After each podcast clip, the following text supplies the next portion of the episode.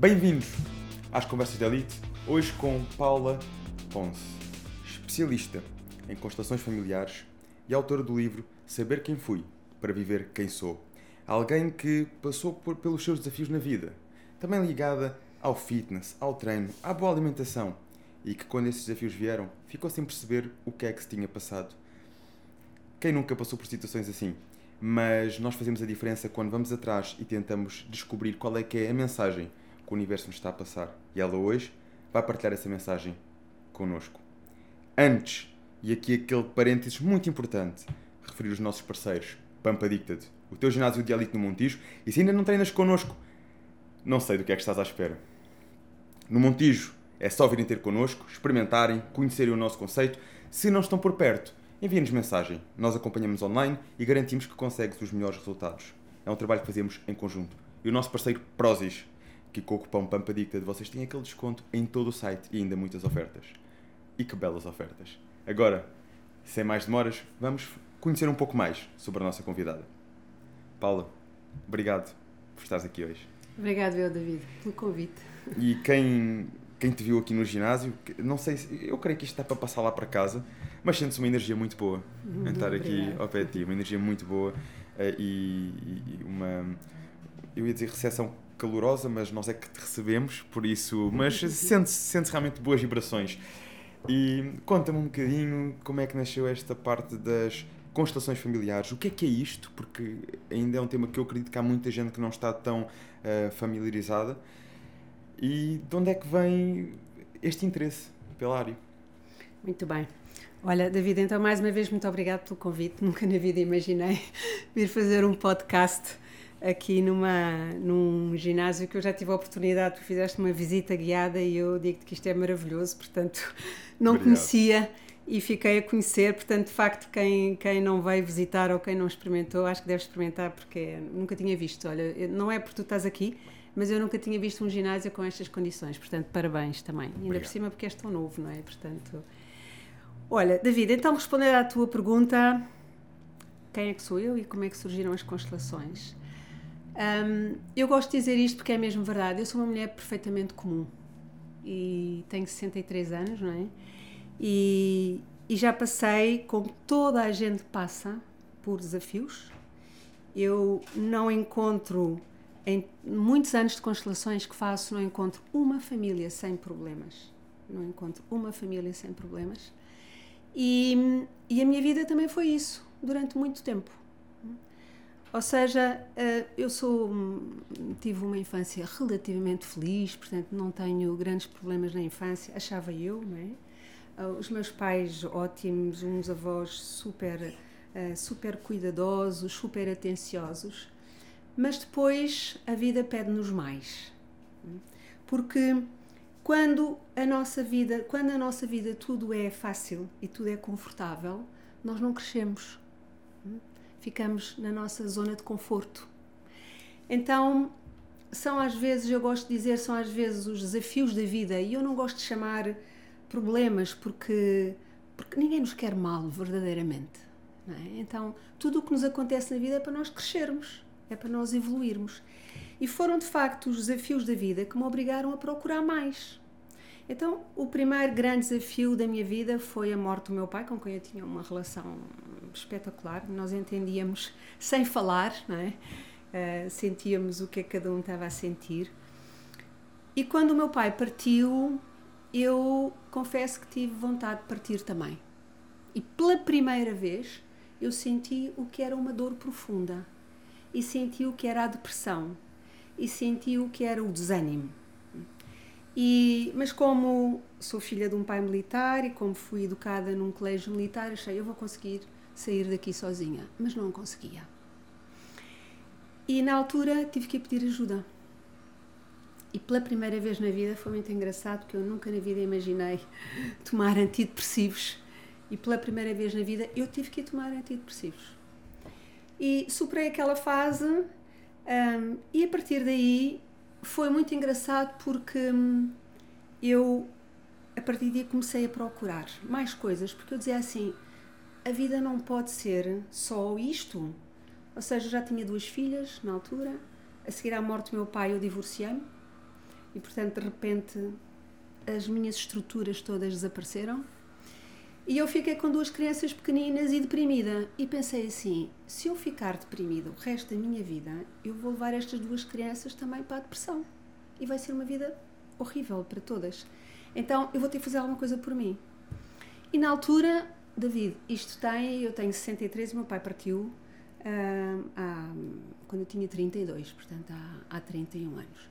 Há 31 anos, estas coisas das terapias, etc., não, não, não tinham a a projeção e não tinham a, a, a duplicação que existe hoje. E, portanto, há 30 anos, falar-se de terapias e falar-se destas coisas era assim tudo um bocadinho segredo.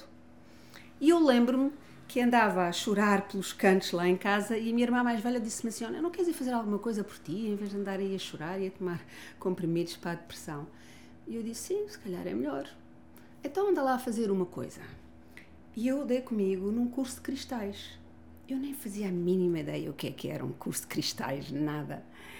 E de repente estou comigo num fim de semana, sábado e domingo, um, a fazer um curso de cristais. E a ouvir uma série de coisas que eu nunca tinha ouvido na minha vida. Ou seja, chakras, cristais, o poder dos cristais, para que é que servem, etc. E aquilo começou a abrir uma porta de consciência e de um mundo que eu não conhecia, porque eu, eu sou de matemáticas, eu tirei matemáticas, não é? O meu pai, meu pai era um professor também de física, era um homem super, super de ciência, não é? Portanto, todo o meu lado direito do cérebro estava muito trabalhado, mas este lado mais sensível, mais, mais, mais sensitivo, estava escondido. E eu, de repente, começo, naquele workshop, a perceber que havia um mundo que eu não conhecia e a partir daí eu não parei mais. E, e, e, depois fui, porque obviamente me senti melhor e foi muito engraçado porque eu tenho várias situações muito curiosas na minha vida e lembro-me que no fim do, do workshop ele pediu uma pessoa para ser a cobaia, para ele pôr os, os cristais e fazer a demonstração. E eu pus o braço no ar, mas eu juro que não fui eu que pus o braço no ar, alguém me empurrou o braço. E de repente eu estava com o braço no ar e estavam mais 20 pessoas. E ele olha para mim e diz-me tu. E eu gelei completamente, mas pensei, não posso dizer que não, e fui-me deitar numa marquesa. E o que eu vivi naquela hora e meia a seguir, hum, não consigo explicar. É? Foi um processo de, de limpeza, de uma, uma catarse tão grande que eu tive durante uma hora e meia a chorar e, e foi um processo. Eu, quando saí, não era a mesma pessoa. E eu confesso que pensei assim: eu não sei o que é que se passou aqui, mas o que eu senti é que eu não podia parar de procurar. E continuei a procurar. E a partir daí fiz muita coisa, fiz reiki uh, e tudo para eu me sentir melhor. Porque eu não me sentia bem com a vida, não é? Havia qualquer coisa que parecia que a minha vida não fluía, não é? Porquê que eu, porquê que eu tinha tido um divórcio? Um, porquê que o meu pai tinha partido tão cedo? E hoje isso tudo para mim é muito claro, não é? Depois de começar a descobrir as constelações. Então, aquilo abriu-me um mundo completamente novo e completamente novo para o lado, para a ciência em que eu vivia, para o lado científico em que eu vivia.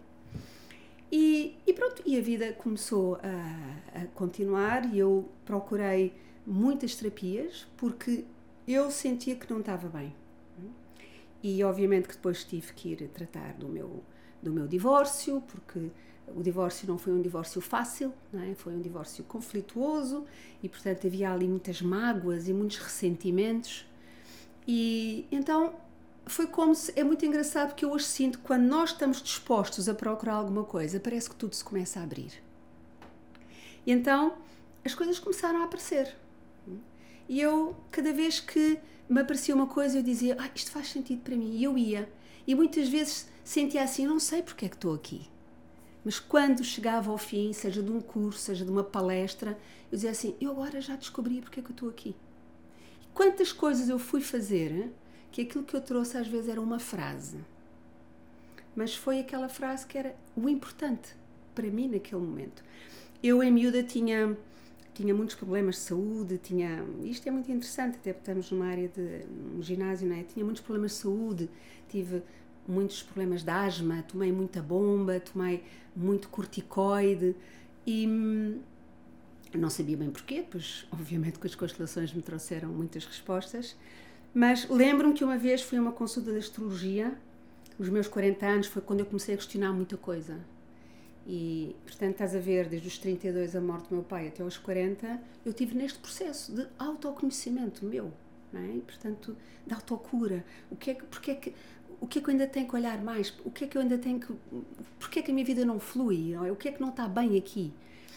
E aos 40 comecei a questionar muita coisa. Eu trabalhava num banco, era, pronto, era diretora de um banco, tinha, ou seja, tinha tudo aquilo que tu dizes assim, tens tudo para ser feliz. E porquê é que não és? E, e, comecei a questionar muita coisa. E comecei a questionar a própria vida no sentido de a vida tem que ser mais do que isto que nós fazemos. Ou seja, uh, sair de casa, arrumar as filhas, ir a correr para a vida, almoçar a correr, trabalhar, vir para casa, fazer o jantar, deitar, no dia a seguir tudo outra vez, a mesma coisa. Eu dizia assim: não, a vida tem que ser mais do que isto. E comecei a questionar muita coisa. E, e lembro que na altura foi uma consulta de astrologia e, e ele disse-me assim: O que é que tu querias ser quando eras pequenina? Eu disse assim: Médica. Desde os quatro anos eu não me lembro de outra coisa. Eu brincava aos, aos, consultórios, quando me perguntavam o que é que tu queres de presente, eu, eu dizia os estetoscópios, todas os, eh, eu fazia um consultório imaginário, eu atendia os pacientes, eu fazia a anamnese, tudo. E portanto eu disse médica. E ele disse-me assim: então é isso que vai fazer feliz. E eu disse assim: ah, estás a brincar comigo, então aos 40 anos vou tirar um curso de medicina que se dá uma vida inteira a estudar. Ele disse assim: Mas quem é que disse que havia de ser a medicina tradicional? Isto é tão engraçado, porque estas perguntas ajudaram-me a perceber como é que de facto nós nos limitamos tanto no nosso pensamento. Não é? E eu disse-lhe assim: Mas que outra medicina é que há? Não é? Para mim era a medicina tradicional. E ele disse assim: Tudo o que suscitar interesse, vai. Pode ser uma palestra, pode ser uma conferência, pode ser um livro, porque um dia tu vais dizer: é isto que eu quero fazer na minha vida. E eu saí dali e disse-me outra coisa muito importante, muito importante. Disse-me assim: a próxima coisa que tu tens que fazer é desintoxicar o teu corpo.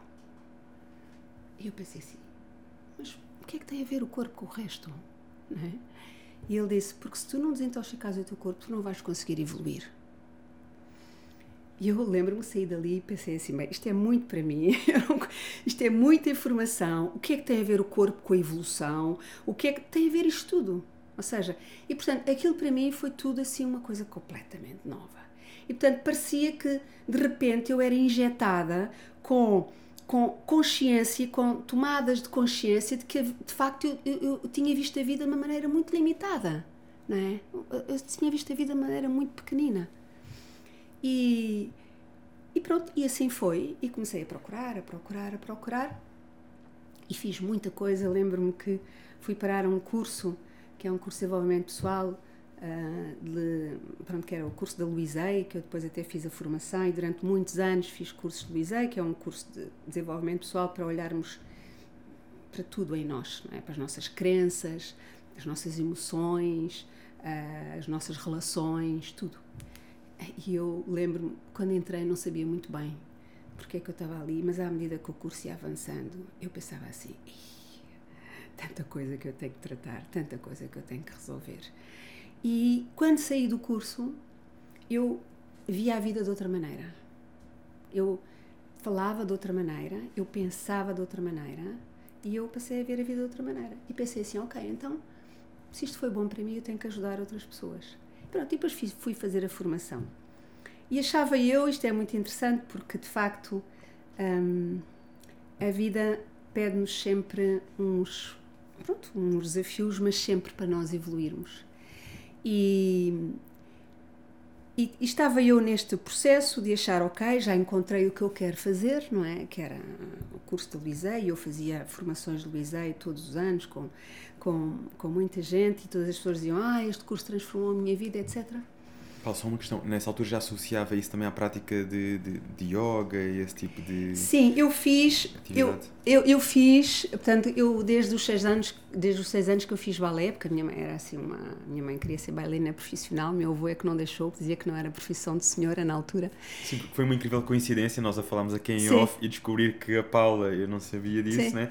Fez a sua, o seu percurso, parte Sim. do seu percurso académico no Colégio de Odivelas. Sim. E eu, eh, como antigo aluno do Colégio Militar, que fiz o meu percurso lá, ou seja, são escolas que, eh, aliás, as escolas agora uniram-se. Hoje Sim. em dia, Odivelas e Colégio Militar são uma só. Sim. E foi uma agradável coincidência. E lá há muito também este estímulo para este tipo de atividades. Sim, não é? Sim, como sabes, David, quer dizer, no Colégio de Odivelas, quer dizer, a parte física era super importante, não é? E, portanto, eu lembro-me que aderi logo à equipa de vôlei de Odivelas, que era uma equipa, nós uh, concorríamos a campeonatos, portanto ganhou alguns campeonatos nacionais de vôlei.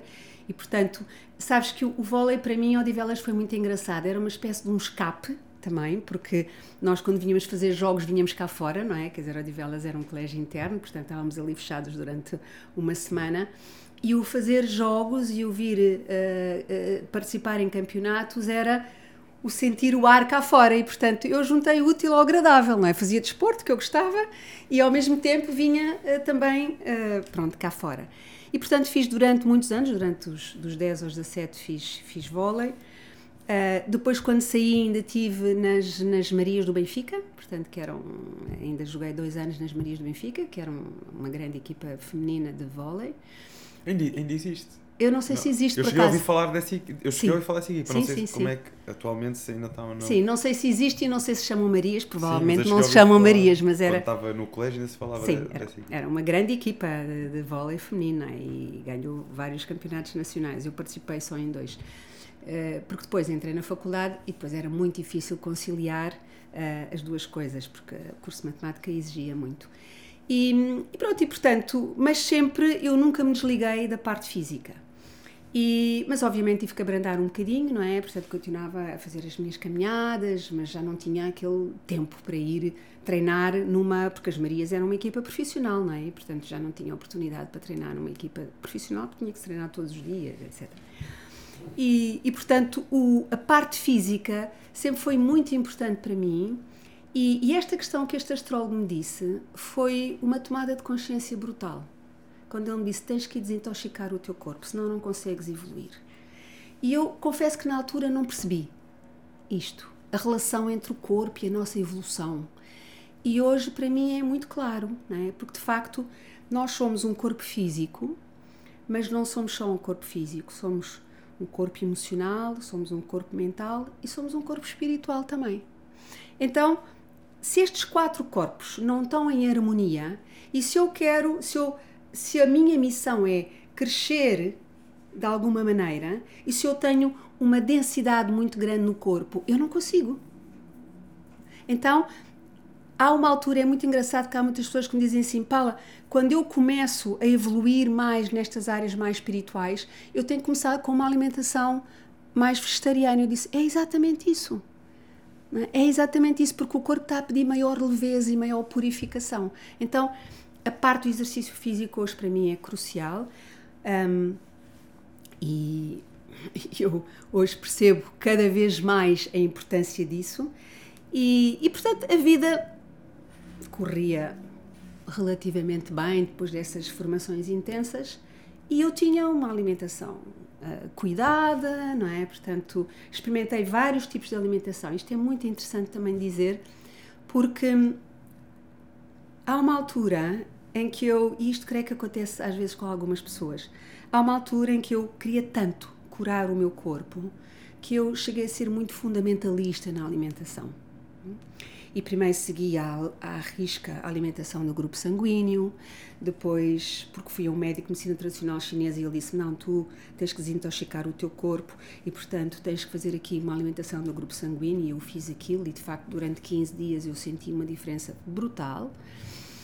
Depois uh, passei por uma alimentação vegetariana, e era vegetariana fundamentalista, não comia mais nada. Um, e comecei a sentir bem, mas faltava-me alguma coisa, ou seja, eu sentia-me sentia pouca energia algumas vezes.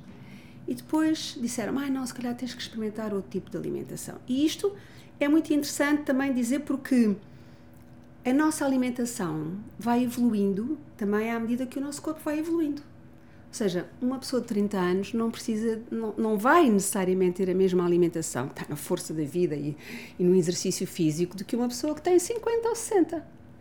E eu lembro-me que na altura que eu achava eu que comia bem e, e fui ter com uma amiga minha e disse-lhe assim: oh, o que é que eu estou a fazer mal? Porque eu acho que estou a comer bem e, e não tenho energia. E ela disse-me assim: o que é que tu comes?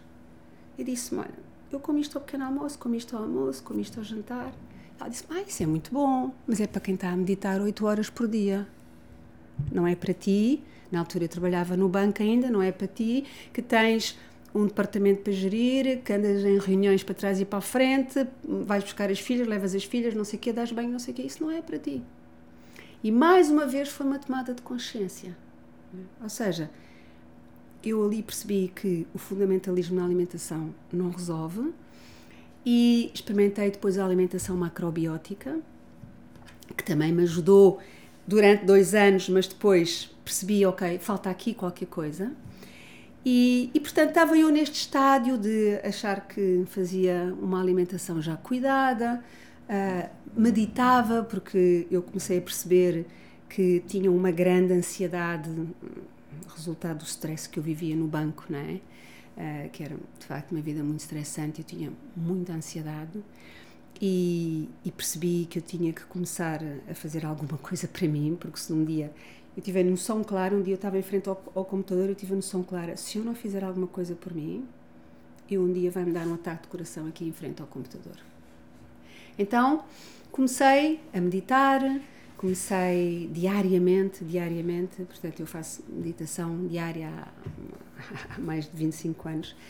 E, e, de facto tudo isso, portanto, tudo isso ajudou hum, a, a, eu começar a encontrar uma tranquilidade que eu não tinha, mas estava eu neste processo de alimentação, meditação, fazia a minha prática de yoga porque comecei a sentir com a idade, comecei a ficar mais presa e eu disse não, eu não quero sentir isto, não é, não quero sentir o corpo preso então comecei a fazer yoga um, e comecei a continuar a andar. E, e achava eu que estava a fazer tudo bem. E, e lembro que no ano 2018 comecei-me a sentir com pouquíssima energia. Mas era do género, uh, eu sentia-me com pouca energia, ia à médica de família e ela dizia-me: Ah, isso é cansaço, isso é stress. Então toma estas vitaminas e isso passa. E eu tomava as vitaminas e passado uma semana estava outra vez igual. E pronto, e de repente isto durou um ano e eu em médicos. Isto é muito interessante também, muito importante dizer, porque, um, porque às vezes nós um, pensamos que um, os médicos veem tudo, mas ninguém vê tudo. É? Então, eu hoje reconheço que eu tinha que passar por isto.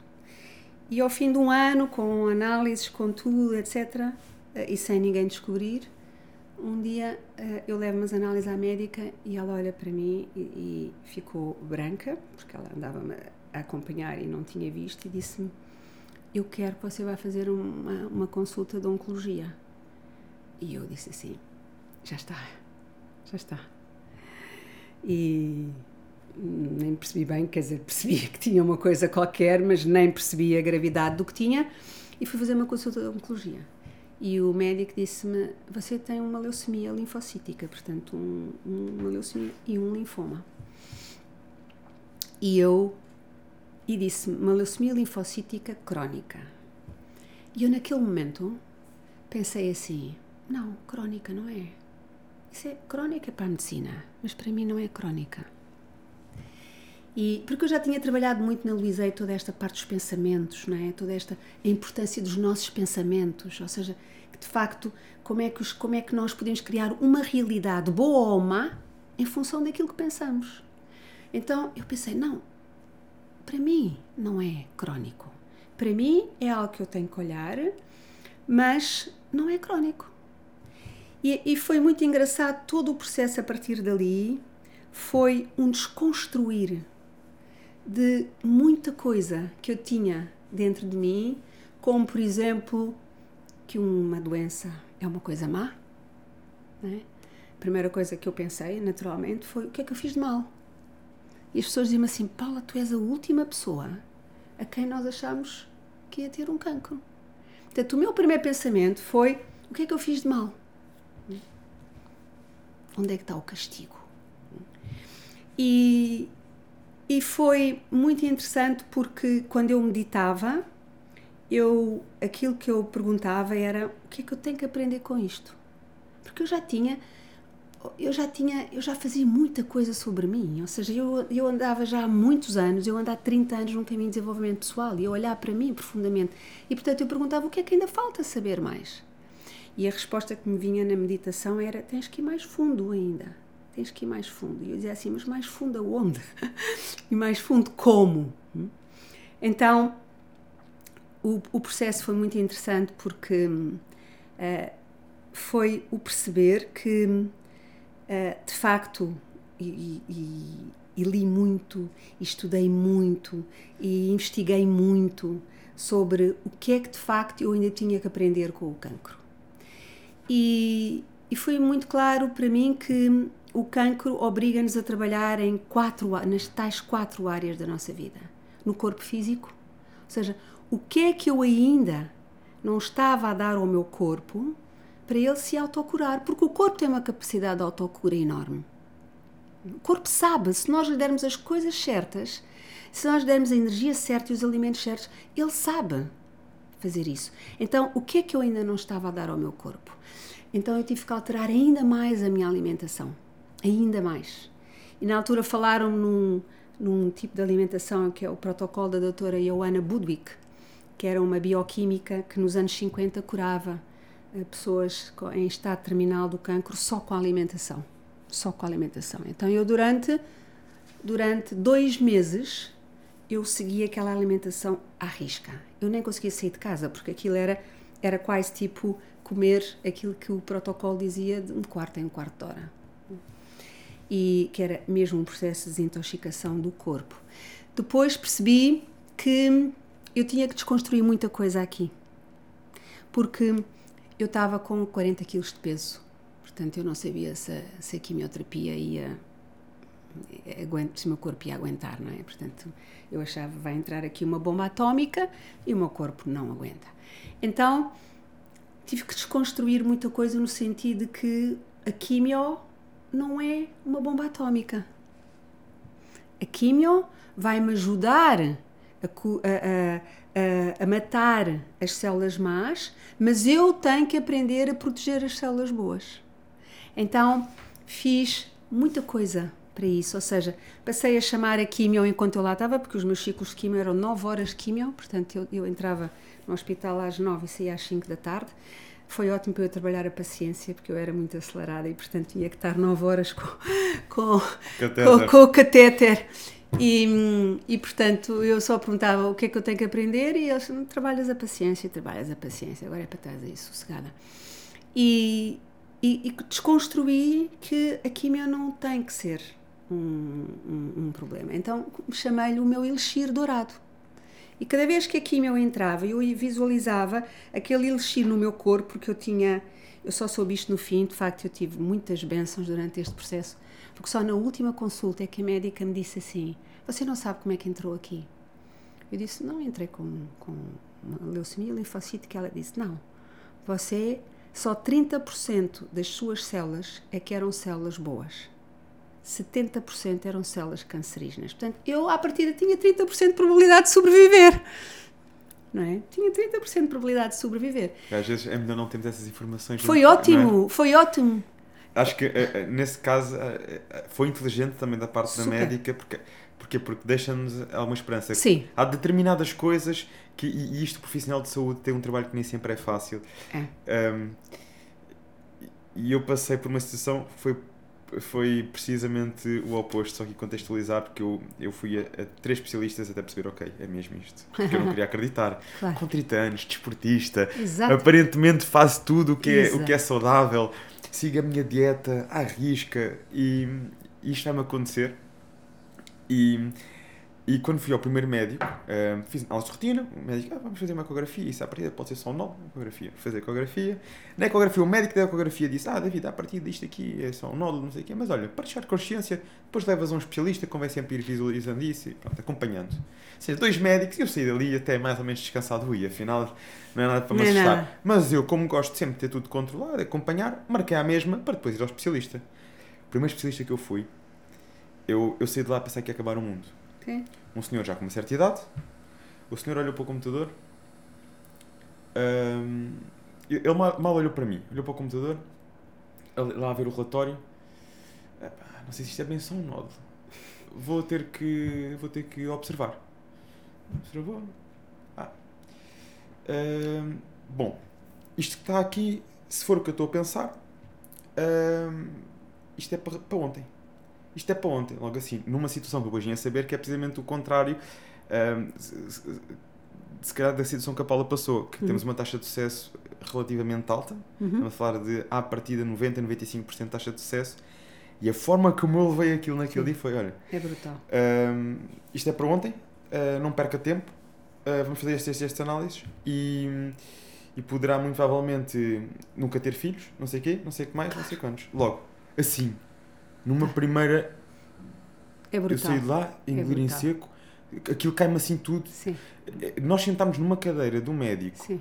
que eu até já vinha mais ou menos tranquilo, já só ia mesmo por descargo de consciência, porque os, outros- os outros médicos me tinham dito, também fruto de ter identificado aquilo logo ao início, na de rotina, que aquilo à partida seria só um nódulo. Ele ali já viu alguma coisa, e lá está, por ser especialista, que o indicava que não seria bem já só um nódulo, mas a forma como aquilo me foi dado, Uhum. pá, eu não estava preparado. Cai o mundo. Sim. Cai o mundo. Cai o mundo. E eu disse, ei, calma. Uh, fui outro especialista e aí sim, depois explicou-me certinho, não, David, em relação a ter filhos ou não, fica descansado. Na maioria dos casos isso resolve-se, portanto, a falar apenas de um dos testículos e tudo mais. né? Claro. E a partir daí comecei a ver as coisas com outra clareza. Sim, sim. Mas o embate foi tão grande É. que eu saí de lá, eu, eu naquele dia não sabia para onde é que me havia de virar. Sim, sim, sim. Eu, Eu eu. Eu, eu, eu tive, eu, até digerir aquilo e até pensar, bem, eu vou, vou falar com alguém das pessoas mais próximas de mim, não vou. Eu tive que tirar, tirar ali um bocado primeiro para, para pensar naquilo antes de falar com alguém. Sim. E lembro-me que falei primeiro com a minha namorada. ah, e nesse dia, por acaso, os meus pais até me tinham ligado por causa de qualquer coisa. Não lhes disse nada. Eu ainda não, ainda não estava. E são coisas que depois nós começamos a digerir e depois começamos a, a tentar ver com mais clareza. E lá está a pensar: não, o que é que a vida nos está a O que ensinar? é que a é? vida me está a pedir? O que é que está a pedir? É Há aqui alguma coisa. Sim. E, e houve uma coisa que eu achei muito engraçado também aqui em, em comum com, com a Paula. Aliás, eu aqui queria eh, frisar que eu acho que é muito bom esta atitude que a sua médica teve de há determinadas coisas que às Sim. vezes, e sobretudo sem termos a certeza ou ainda dados concretos, ehm, vamos tentar pelo menos que a pessoa tenha uma noção da realidade, mas que Sim. não tirar esperança às pessoas. Sim, exatamente. Eh, porque depois há- eh, depende depois muito de como cada um recebe a coisa, mas por norma já são situações Sim. que não são fáceis. E, e o embate também, o profissional que está do outro lado também tem muito peso nesse Tem embate nós imenso, imenso, imenso, imenso. E eu quando fui depois para as sessões de quimioterapia, na minha família todos usavam com isso, porque usavam no, no sentido de brincarem com a situação, porque eu dizia, bem, hoje é o dia de tomar a minha vitamina. eu não dizia quimioterapia, dizia, é o dia de tomar a minha vitamina. A ver? Então eu ia para lá e imaginava que aquilo eram vitaminas que me iam ajudar a recuperar. Porque lá Exatamente. está, nós temos que, aquilo já, já tem o embate que tem, nós temos que usar a nossa mente para Sim, nos sim, ajudar Sim. a nosso favor, o nosso corpo a nosso favor, as nossas células, as nossas células a nosso favor e os pensamentos contam muito. Imenso. Por isso nós brincamos com isto, mas eu acho que só quem passa sabe o quanto é importante termos a mente a nosso favor. Sim, sim, sim. Oh, oh, David, eu acho que o que estás a dizer é crucial porque, porque é importante nós percebermos. Eu gostava de deixar esta mensagem que é uma doença, em primeiro lugar, não é um castigo. E não é nada de mal. Eu gosto, eu, eu gosto de dizer muito esta frase porque é verdade. Uma doença está ao serviço da vida, não está ao serviço da morte. Uma doença, e principalmente uma doença que pode ser mortal, é um grito da alma pela vida.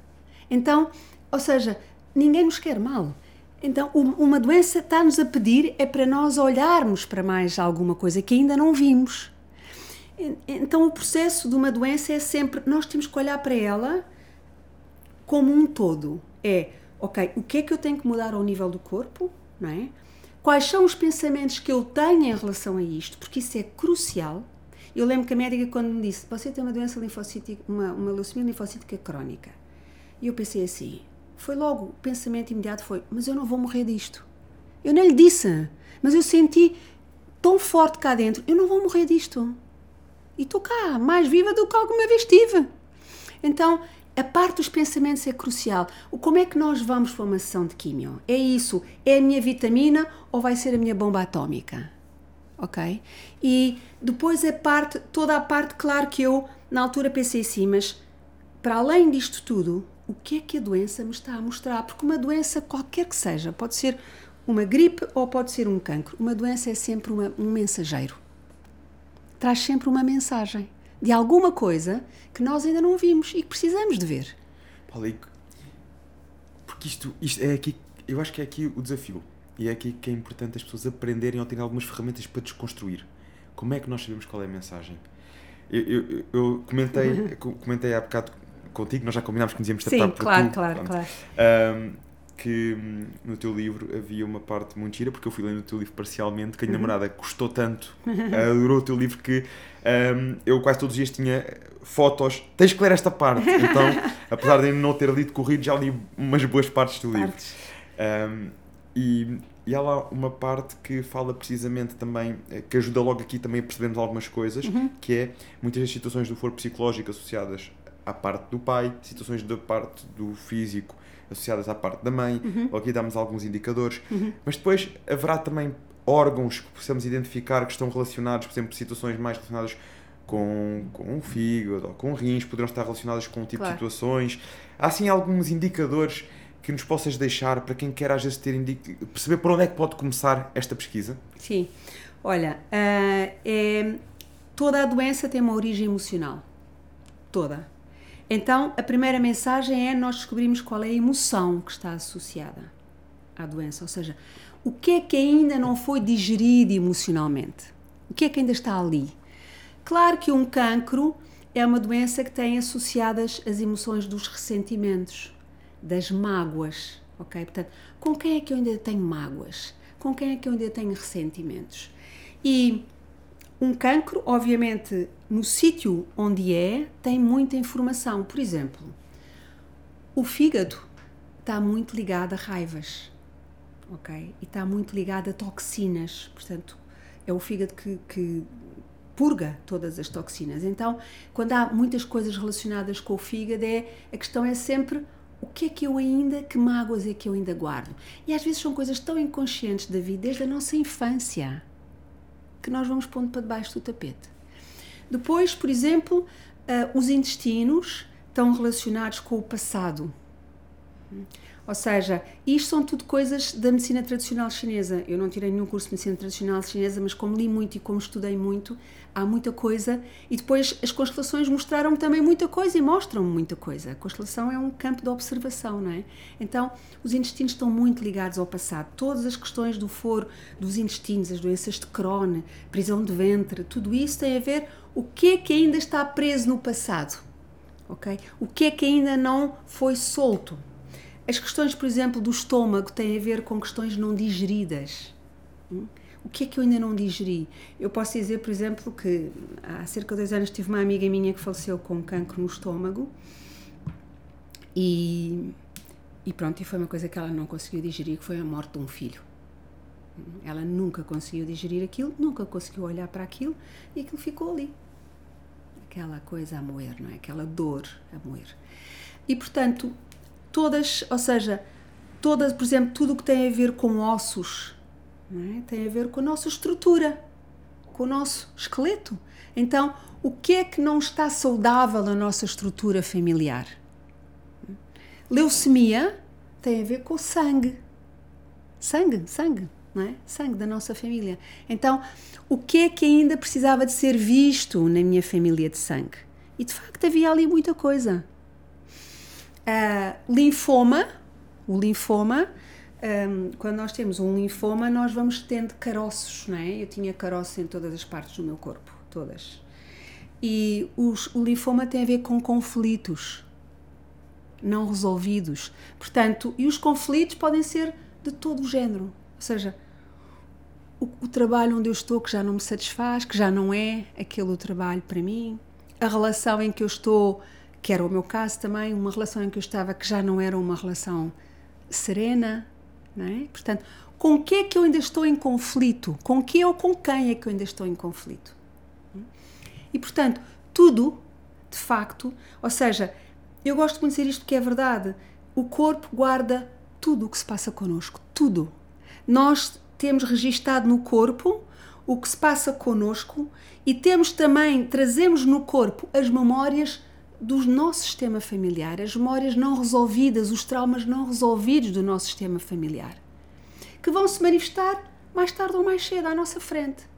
Se tivermos que ser nós a ter que ir olhar para aquilo. E foi isto que as constelações mostraram. Foi que de facto as constelações mostraram nessa tal tu perguntaste-me como é que surgiram as constelações. Então, nesta busca de procurar sempre que a minha vida fosse mais fácil e fosse mais fluida, eu um dia dei de caras com uma demonstração de constelações. Porque eu tinha tido um casamento que não tinha resultado, a seguir à morte do meu pai, depois casei outra vez e, e o, o, o, casamento também falhou, e eu pensei assim, então, mas, mas porquê? O que é que está por trás disto? Tem que haver uma origem. E um dia fui fazer uma. inscrevi-me num workshop que eu nem sabia o que é que era, e fui parar a, uma, a um workshop de constelações. E eu digo-te, eu descobri ali um mundo um, completamente novo.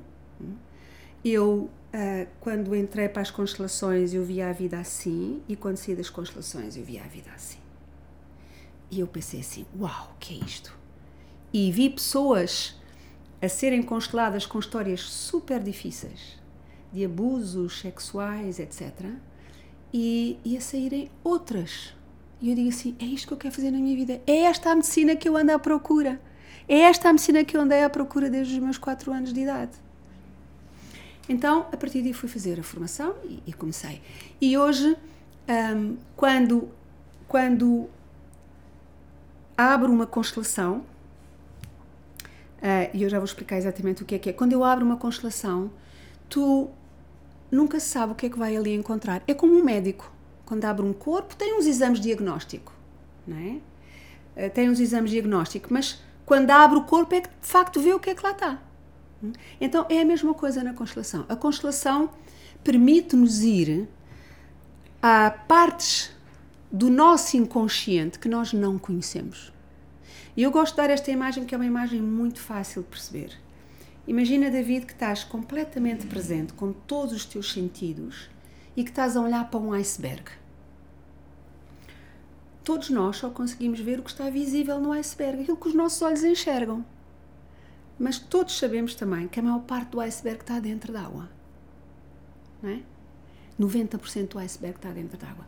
Então, aquilo que nós vemos na vida através dos nossos olhos é uma pequenina parte mas aquilo que, afeta a nossa vida é o iceberg todo. Então, as constelações permitem-nos ir a essa parte que está oculta. É essa parte que nós não vemos, mas que está no nosso inconsciente pessoal e no nosso inconsciente familiar. E que agora ah, começamos ah, a descobrir que também há muita coisa no inconsciente coletivo, masculino e feminino porque, uh, porque quer dizer, nós não nos podemos esquecer que houve várias guerras, não é? E continua a haver, infelizmente. É? E essas coisas deixam marcas na humanidade, na energia da humanidade. Então, não é, é muito comum hoje em dia, e isto acontece só depois da pandemia, porque veio um bicharoco microscópico que de repente une isto tudo e que mostrou que nós não controlamos nada, não é? porque gastávamos rios de energia a pensar que controlávamos a vida e percebemos que não controlamos nada. E, e depois da pandemia, depois do, do, do Covid, de repente nós começamos a ter que, nas constelações, começam a surgir questões que existem no inconsciente coletivo, feminino e masculino, e que precisam de ser olhadas e precisam de ser vistas e que estão a afetar a nossa história. Então, e aquilo que eu encontro mais no inconsciente coletivo feminino é muito simples, as mulheres trazem muita raiva do inconsciente coletivo feminino. Porque basta pensar o que é que as mulheres passaram nas guerras. É? E, portanto, elas trazem muita raiva. E quando isso também já existe, portanto, é como se fosse uma nuvem grande, ok? Que já traz isso. E depois, quando vamos para o inconsciente familiar daquela família, e se isso existe ainda, questões de relações, de casais mal resolvidas, etc., isso é atiçado na energia dessa mulher. E, portanto, há de facto, as mulheres já trazem isso hum, é, do inconsciente coletivo feminino. E os homens trazem o quê? Trazem muita culpa e muita raiva. E estas três emoções, a, raiva, a culpa, os homens, desculpa, trazem muita culpa e muita vergonha. As mulheres é que trazem raiva. E portanto, estas três emoções, a culpa, a raiva e a vergonha, são as principais emoções que afetam e que bloqueiam a nossa vida. E, e se tu me perguntasses, naquela altura do cancro, ai, mas tu és uma pessoa que tens ressentimentos, eu dizia, não, não, tenho a minha vida toda resolvida. Pensamos nós às vezes, não é? Pensamos nós. Só que, lá está, quando, quando tens que ir mais fundo, quando tens que ir mais fundo, tu percebes que ah, há aqui coisas que eu ainda não tinha, ainda não tinha apetecido, apetecido olhar, porque são coisas duras, porque são coisas dolorosas. E eu digo-te, eu sou uma privilegiada, eu sou uma abençoada, é? Porque hoje em dia, quando faço constelações, descubro que há histórias mesmo muito difíceis e eu não passei nada disso, não é? E mesmo assim, tinha muita coisa para resolver. E portanto, ou seja, isto para mostrar que o que é que as constelações permitem? As constelações trazem à luz do inconsciente para o consciente o que está oculto na nossa história e na história da nossa família e que está a criar perturbação e que nós não veríamos de nenhuma outra maneira. E tu dizes-me assim: toda a gente tem que fazer constelações. Não. As pessoas que sentirem que a sua vida flui, tudo bem. Agora, e também é importante dizer que há pessoas que pensam que as constelações só resolvem questões no seio da família. Não! Tudo tem uma origem. Se há qualquer coisa que não flui, pode ser um problema nos relacionamentos, um problema no trabalho, um problema com o dinheiro, um problema com a saúde, é porque algo precisa de ser visto. Há uma origem para essa questão. Então, as constelações permitem ir ver onde é que está essa origem. E então o, o, o cancro, retomando a questão, a tua pergunta da há bocado, um cancro tem sempre a ver, uma doença tem sempre, é sempre uma mensageira e como é que nós podemos descobrir a mensagem? É qual é a parte do corpo que essa doença se manifesta? Eu vou dar um exemplo. Por exemplo, para mim a gripe, e pode ser uma gripe três dias, é o sinal de que eu tenho que parar. Porque eu, como tenho muita energia, eu com 37 de febre eu fico knockout. Então, eu muitas vezes pensava assim, mas porquê que eu, eu tinha muitas gripes, não é? E eu pensava assim, mas porquê? Ok, claro que havia aqui uma fragilidade do sistema imunitário também, mas eu hoje para mim é muito claro. Quando me aparece assim um sintomazinho de gripe, já sei, ok, então eu vou parar, vou parar, não há problema. Não precisas mostrar mais. Eu vou parar e vou cuidar de mim, vou ter esse descanso que o meu corpo me está a pedir. E portanto, isto só para dizer que mesmo uma pequenina gripe tem um sinal e tem uma mensagem. E portanto, vamos olhar para a parte do corpo. Qual é a parte do corpo que está a ser afetada? O que é que está sobrecarregado? E a partir daí é começar, de facto, eu hoje, sou, obviamente, sou uma apaixonada por constelações e, e pronto, e, e e, e todas uh, e todas as doenças têm uma origem e já fiz muitas constelações com questões muito complexas de, de cancros, etc. Ainda este domingo que passou fiz, fiz um, um, grupo de constelações e uma pessoa tinha um, quis pôr um tema que era um, um cancro no peito e, e, é tão bonito ver quando escolhemos uma pessoa para representar o cancro e percebemos que à medida que a constelação se vai desenrolando, porque obviamente questões no corpo têm quase sempre a ver com dois fatores essenciais, que é questões não resolvidas com a mãe. O que é que ainda está para ser resolvido com a mãe? O quê? Porque a mãe é, representa a vida, a mãe representa o corpo. Nós estamos dentro da mãe nove meses, comemos do que ela come, bebemos do que ela bebe, sentimos o que ela sente. Então é uma relação, é uma relação com o corpo, com tudo. É? Então, o, o, doenças físicas têm quase sempre a ver com questões não resolvidas com a mãe e têm também a ver com mais dois fatores, que é quem é que está excluído na família? Quem é que ainda está excluído? E tu dizes-me assim, ah, mas ninguém está excluído numa família. E eu digo-te uma coisa, David, não, há, não encontro uma família em que não haja exclusões. E o que é que são exclusões? São crianças, abortos, provocados ou naturais. E repara, hoje nós falamos de um aborto de uma maneira muito simples e fácil e aberta, mas os nossos avós não falavam. Os nossos pais também muitos não falavam. Porque era, é duro olhar para isso. Então, era segredo. Então fica ali excluído, ninguém fala. Então, os abortos provocados ou naturais precisam sempre de ser vistos. E depois há muitos outros, há muitas outras formas de exclusão. Por exemplo, crianças que nasceram e morreram muito cedo, umas à nascença, outras no parto, outras muito criança. Por exemplo, um, pessoas que por alguma razão foram excluídas da família ou porque tinham comportamentos uh, que provocavam vergonha, por exemplo, alcoólicos, toxicodependentes, é? tudo isso são formas de exclusão. Então, o, e quando alguém está excluído num sistema, mais à frente, alguém vai se excluir também, por amor. Mesmo que não tenha conhecido. Ainda de manhã estive a fazer uma constelação e uma pessoa, de repente, uh, ela está cheia de problemas de saúde e de repente um, descobrimos na constelação que tinha havido uma tia que tinha morrido no parto, portanto, uma irmã da mãe que tinha morrido no parto, portanto, ela nunca conheceu a tia.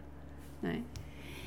E quando eu lhe pedi para ela olhar para uma peça que representava a tia, ela começou a chorar e disse-me assim: Mas eu nem conhecia esta tia. Como é que eu posso ter uma ligação com ela? Porque é uma ligação de alma. E a nossa ligação principal não é a ligação visual, essa é muito pequenina. A maior ligação é a ligação da alma. Então, ela tinha uma ligação de alma com aquela tia que não ficou, que não conheceu, e era como se ela dissesse: Tu não ficaste, eu também não tenho o direito de estar na vida. E estava com câncer e estava com uma série de problemas e uma série de coisas. E portanto, depois, obviamente, que por amor, porque a nossa necessidade principal é a necessidade de conexão, e a nossa principal necessidade é a conexão ao sistema familiar, porque não há um ser vivo que viva isolado, não é? Então, nós fazemos, nós vamos repetindo. Para pertencer, nós vamos repetindo o, o que a nossa família vive. Se os nossos pais foram infelizes, eu também vou ser infeliz. Para pertencer. Se os meus pais perderam um filho, eu também vou perder.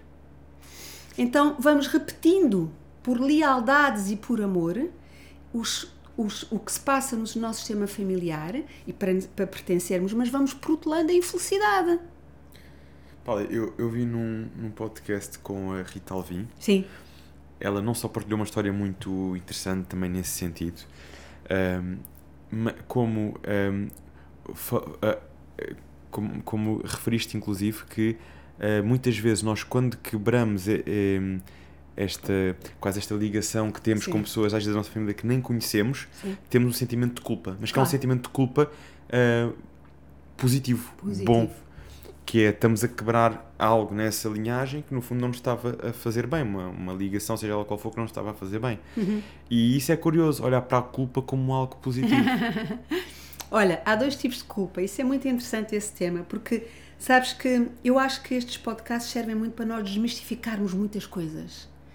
E uma delas é que a culpa é má. Ok? A culpa, já ver, há dois tipos de culpa. Se tu carregas uma culpa alheia, se o teu sistema tem uma culpa uh, e se tu carregas por amor essa culpa alheia, essa culpa é muito pesada. Pesa-te. E é muito fácil tu olhares na rua e, e observares o, cor, o corpo das pessoas. As pessoas que têm culpa são pessoas que estão curvadas. Porque a culpa pesa. Ok? É um, tem um peso. Mas há uma culpa boa, que é a culpa que nos ajuda a crescer. E não é possível crescer sem sentirmos culpa. Porque essa, mas essa culpa é a culpa que te faz olhar para o sistema e dizer assim: mesmo que vocês tenham sofrido, mesmo que tenha sido difícil para vocês, eu vou fazer diferente. Para honrar tudo o que vocês passaram. Então, não, nós não conseguimos crescer sem sentir culpa. Mas essa culpa é uma culpa boa, é culpa de crescimento. E essa culpa é uma culpa leve. Porque tu vais sentir culpa durante um bocadinho de tempo, mas depois de repente começas a fazer as tuas coisas e começas a concretizar e começas a dizer assim. Ah, e os teus pais ou o teu sistema vai dizer assim: hum, que bom, afinal fizemos alguma coisa de jeito. Portanto, aquilo que nós verdadeiramente podemos fazer de melhor pelo nosso sistema familiar, mesmo que tenha sido difícil para eles, é construirmos a nossa história. Fazermos por nós. Aproveitar a vida que chegou até aqui e fazermos por nós. Mas isso exige duas coisas: que é essa culpa, hum, que é de dizer eu agora vou virar e vou construir a minha história com tudo que recebi, mas vou construir a minha história. É essa culpa. E existe coragem também. Hum. Porque se nós ficarmos sempre aqui virados para o nosso sistema, nós não crescemos. Nós estamos a repetir o que a minha mãe viveu, ou que o meu pai viveu, ou que a minha avó viveu, ou que a minha bisavó viveu. Mas é engraçado, Paula, que várias vezes quando falas do sistema, dás a entender que o sistema é algo que está atrás de nós. E acho que isso é importante realmente nós percebermos. Claro. É, é algo que está lá atrás. Claro. E, e, nós temos que ser capazes de seguir o nosso próprio caminho. Claro. Que ferramentas é que podemos dar um, às pessoas que nos estão aqui a ouvir para, para seguir o seu caminho? Muitas vezes para o que é que podem identificar que não está a ser necessariamente positivo e como é que podem uh, quebrar essa ligação, sentir essa culpa de forma boa, no fundo? Olha, uh, tu só consegues seguir o teu caminho se tu honrares o que está atrás. Ou seja, se tu tiveres um, um sentimento de gratidão pela vida que tu recebeste. E isso, repara, eu, eu, eu, eu, eu gosto muito de dizer isto porque é isto que eu vejo nas constelações. Muitas vezes pessoas ainda a cobrar coisas dos pais. Hum? Ah, porque a minha mãe não fez isto, o meu pai não fez aquilo, ele devia ter estado mais presente e, e deram um pouco, etc. Não, não deram pouco. Deram a maior coisa que existe, que é a vida. Não há nada maior do que isso. E não sabemos muitas vezes ao preço que lhes custou a eles. Porque nós verdadeiramente não sabemos nada da vida dos nossos pais e dos nossos avós. Não sabemos nada. Não sabemos as dores que carregaram, os sofrimentos que suportaram, os sacrifícios que fizeram. Não sabemos nada. E mesmo assim, ainda ousamos criticar. Então, a coisa mais importante para nós conseguirmos fazer o nosso caminho é, primeiro, olhar para os nossos pais e vê-los como grandes e nós apenas como pequenos. Porque sabes que um dos grandes problemas de nós não conseguirmos fazer o nosso caminho é quando nós não estamos no nosso lugar. Imagina uma família como se fosse um puzzle. Tu num puzzle, sem, enquanto não tiveres as peças encaixadas, tu não consegues ter o puzzle estruturado. Então, há, há muitos filhos que não veem os pais como os pais, os grandes que deram a vida. Então, a primeira coisa que podemos fazer, uma coisa tão simples, que é visualizar os pais à frente e baixar a cabeça. Isto coloca-nos no nosso lugar no nosso lugar de humildade, somos pequenos, somos filhos. Não sabemos nada da vida dos nossos pais, mas recebemos tanto que foi a vida. Então, quando nós conseguimos fazer este movimento de reconhecer os pais como grandes e nós apenas como pequenos, ok? E agradecer a vida que veio dali, com tudo tal como veio, hum? ou seja, isso dá-nos uma sensação de gratidão. E dizer, depois disso, dizer Agora, ao construir a minha história, eu honro a vossa. Porque, repara, o que é que os pais mais querem quando olham para os filhos? Qual é a maior satisfação que podemos dar aos nossos pais? É felicidade, sucesso. Exatamente. Seja isso o que significar, porque nós sabemos que o sucesso é relativo, mas serem felizes. Exatamente. Portanto, quando os nossos pais nos veem felizes e realizados, é a melhor alegria que lhes podemos dar. Mesmo quando a vida é muito difícil para eles, eles internamente, e eu vejo isso nas constelações, dizer assim: fiz alguma coisa de jeito, a minha vida não foi em vão. Percebes? Então, é isto. Em vez de ficarmos ali agarrados a, querer, a queremos resolver a vida do pai e da mãe, que não, nunca vamos conseguir resolver. Nunca vamos conseguir resolver. Porque o pai e a mãe são os grandes e eles é que, eles é que decidem a vida deles. E isso pode criar desequilíbrios. Quando Muitos. começamos a ver filhos a tentarem resolver a, a vida dos pais, eh, vamos inverter ciclos e cria-se certos desequilíbrios. Não é? Exatamente, exatamente. Ou seja, nós, em relação aos nossos pais, podemos apoiar os nossos pais. Podemos apoiar. Por exemplo, neste momento a minha mãe tem 93 anos, de vez em quando precisa de apoio para marcar uma consulta, etc. Obviamente já está num lar, precisa de, desse apoio, mas isso é apoiar. Agora, quando um filho se põe a dizer aos pais o que é que os pais têm que fazer, hum, ele está a sair do lugar dele. Porque quem é que diz, aos, quem é que diz o que é que os outros têm que fazer? São os pais aos filhos. Não é? Olha, não vais por aí, porque podes cair, não ponhas, aí- a mão, podes te queimar, é melhor ah, proteger-te do sol, etc. Portanto, isto são quem diz ao outro o que é que tem que fazer, está-se a colocar numa posição superior de cuidado. Então, os pais são sempre os grandes. Portanto, os pais é que dizem aos filhos o que é que têm que fazer. Quando o filho se põe a dizer a um, a um pai ou a uma mãe o que é que tem que fazer, está a sair do seu lugar de filho. Ok? Quando se põe a dizer o meu pai devia fazer isto, isto, isto. Não, o teu pai não devia fazer nada. O teu pai faz aquilo que ele quer fazer com as escolhas dele e assume a responsabilidade por isso, porque o teu pai é o grande. E isso, isso é muito libertador até para os filhos. Super! Porque às vezes os filhos, eh, lá está, sentem alguma mágoa, porque Sim. os pais fizeram, ou porque os pais deviam fazer. Eu acho que todos nós em algum momento já passamos por isso e, e, e quererem de alguma forma que os pais façam diferente não, não vai resolver nada, Nada. e vai pôr pressão e stress sobre os filhos. Claro, claro. E por isso é que, por isso é que é preciso, vais sentir culpa quando fizeres isto. É uma culpa boa. Mas é uma culpa Ok. boa. É o caminho dele, ele tem que. Exatamente. E podes é dizer assim, pai e mãe, o que precisarem e eu puder dar, eu estou aqui. Porque imagina, por exemplo, que tu um dia tens filhos, ok? E o teu pai te fora e diz, olha, David, eu preciso que tu faças isto, isto, isto. E de repente tu tens o teu filho no hospital e dizes assim, pai, não posso. Eu tenho que ir cuidar do meu filho. Ele é a tua prioridade. Quando constituímos uma família, a família que constituímos é a nossa prioridade. Ok? É ali o nosso lugar. Porque daqui já recebemos. é? Então, é isso, é... Vai haver situações, por exemplo, quando o teu pai diz assim, ai David, tu devias era ser, sei lá, engenheiro. E tu dizes assim, não pai, mas eu não quero ser engenheiro. Eu quero é ter um ginásio, é isto que me dá alegria. Tu naquele momento sentiste um bocadinho de culpa. Mas assim é que estás a construir o teu caminho, porque senão estavas a fazer a história que o teu pai queria que tu fizesses. Então, este processo de nós colocarmos no nosso lugar, eu gosto muito de uma frase que diz que nós só quando estamos no nosso lugar é que nós temos força para ir para a vida. Portanto, o primeiro passo para tu seguires o teu caminho é colocar-te no lugar de filho e dizer: Ok, a vocês o que é vosso, e eu, com a vida que recebi, vou fazer algo de bom com aquilo que eu conseguir, com as minhas escolhas. Hum? Porque é verdade, não é? Os pais também fizeram as escolhas deles e tiveram consequências. E tu também vais fazer as tuas escolhas e tens determinadas consequências. É? Então, é, é isso. Portanto, o primeiro passo é nós colocarmos no nosso lugar. Depois, agradecermos tudo o que recebemos dali.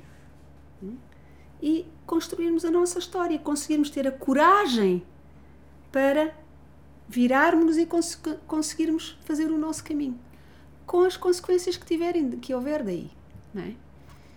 Isso e é- portanto É, é uma, um- uma visão que traz muita clareza. claro Logo por aí nós percebemos hum, por onde é, é que nós queremos perceber onde é, onde é que eu posso, por onde é que eu posso começar então para evoluir neste campo, para me tornar melhor neste campo.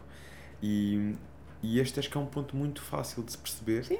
É no fundo sermos gratos por aquilo que recebermos, mas percebermos que não nos compete a nós eh, ditar o caminho lá para trás. não ou para os nossos pais, para os nossos avós, Não. mas sim seguirmos o nosso caminho. Somos Claro. livres para isso, temos vida e a vida, Claro. no fundo, dá liberdade para isso.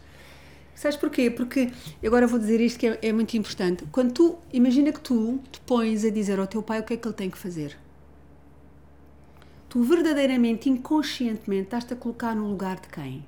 Do pai, Do pai dele, do teu do avô. avô. E inconscientemente estás a dizer ao teu avô: avô, tu não foste bom pai para o meu pai. Porque tem que vir aqui uma outra pessoa a assumir o papel de pai Claro. e dar conselhos. Claro, E, como tu não foste bom pai, eu é que vou assumir essa responsabilidade. Portanto, tu não só não estás a ver o teu pai como pai, como não estás a ver o teu avô como o pai do teu pai, como o avô. e Paulo, só o facto de nós mudarmos esta postura perante a vida, de, de acordo com a tua experiência, há pessoas que começam logo a notar diferenças Ai, a claro. nível de saúde e a nível de outros Claro, aspectos. claro, claro, claro. Logo, logo. Porque isto é tão libertador. Porque é, imagina mais uma vez aquela imagem do puzzle. Tu estás, uma família é como se fosse um puzzle, 5 mil peças, 10 mil peças, não interessa. Tu estás a, ta- a tentar encaixar um- uma- a tua peça num sítio que não é aquela. Ok? Quando tu encaixas a tua peça naquele sítio, tu permites que o teu pai faça a função de pai com tudo o que ele tem coisas boas e coisas menos boas. Não há pais perfeitos. Todos somos humanos. Todos. Portanto, não vamos, ninguém vai estar à espera que o pai seja perfeito e que a mãe seja perfeita. Mas foram os pais que nos deram a vida. E isso só, os pais dão-nos a vida, que é a maior coisa que existe, e dão muito mais, dão o suficiente para nós chegarmos aqui. Porque senão podíamos ter morrido à fome, podíamos ter morrido ao frio, não é? Portanto, eles deram-nos muito mais, deram-nos o suficiente para estarmos aqui. E repara, David, se nos tivessem dado tudo, tudo, tudo, se tivessem sido aqueles pais perfeitos, tivessem dado tudo o que nós precisávamos, nós tínhamos ficado assim. Crianças, porque era tudo tão bom, não saímos do colo. E portanto, é exatamente o que nós não temos dos pais que nos impulsiona a ir para a, para a vida procurar. Ok, eu vou procurar. Então, é isso, é quando nós sentimos, quando nós encaixamos a peça do puzzle, nós permitimos que o pai seja o pai, com tudo o que ele tem, e de repente o puzzle começa a se encaixar. E quando nós estamos no nosso lugar, é quando nós temos força para ir para a vida. E há quatro áreas que são afetadas quando nós não estamos no nosso lugar, que são as prin- principais quatro áreas da nossa vida: a saúde, o trabalho, as relações e o sucesso e o dinheiro. Então, quando Aliás, eu costumo dizer, eu faço, eu dou formação em constelações e costumo dizer aos meus alunos, a, a coisa mais importante que vocês podem fazer numa consulta de constelações é levar a pessoa a ocupar o seu lugar, a encontrar o seu lugar. Porque quando tu estás no teu lugar, tudo flui. Não é? Já estás no, na peça no puzzle e repara, e há uma coisa que é muito importante que é encontraste o teu lugar e não pode faltar nenhuma peça. Porque se faltar uma peça, o puzzle descamba todo. Então, é importante procurar também isto. Quem é que falta no sistema? Ok? Quem é que falta? Quem é que foi excluído? Às vezes, às vezes chegam pessoas que dizem assim: Ah, eu não tenho pai. Eu disse: Não, isso é impossível. Ou eu não tenho mãe. Não, isso é impossível. Todos somos o resultado de um espermatozoide e de um óvulo. Todos. Então, tu tens o pai e a mãe dentro de ti.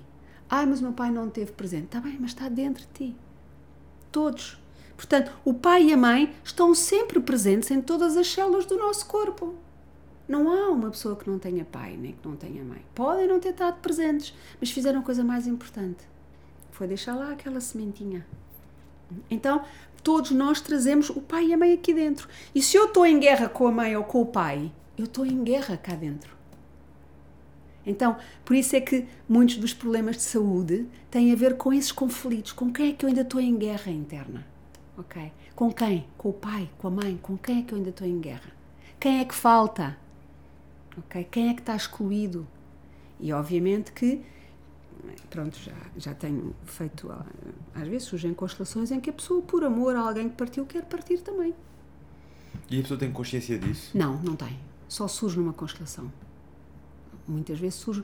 A pessoa sabe é que não tem força, ou seja, sabe que não tem vontade de estar na vida, mas não sabe porquê nem por quem. E de repente, tu, numa constelação, escolhes uma pessoa para representar, porque há, numa constelação nós olhamos muito para os movimentos do corpo, e há determinados movimentos do corpo que indiciam que há pessoas ah, que partiram, não é?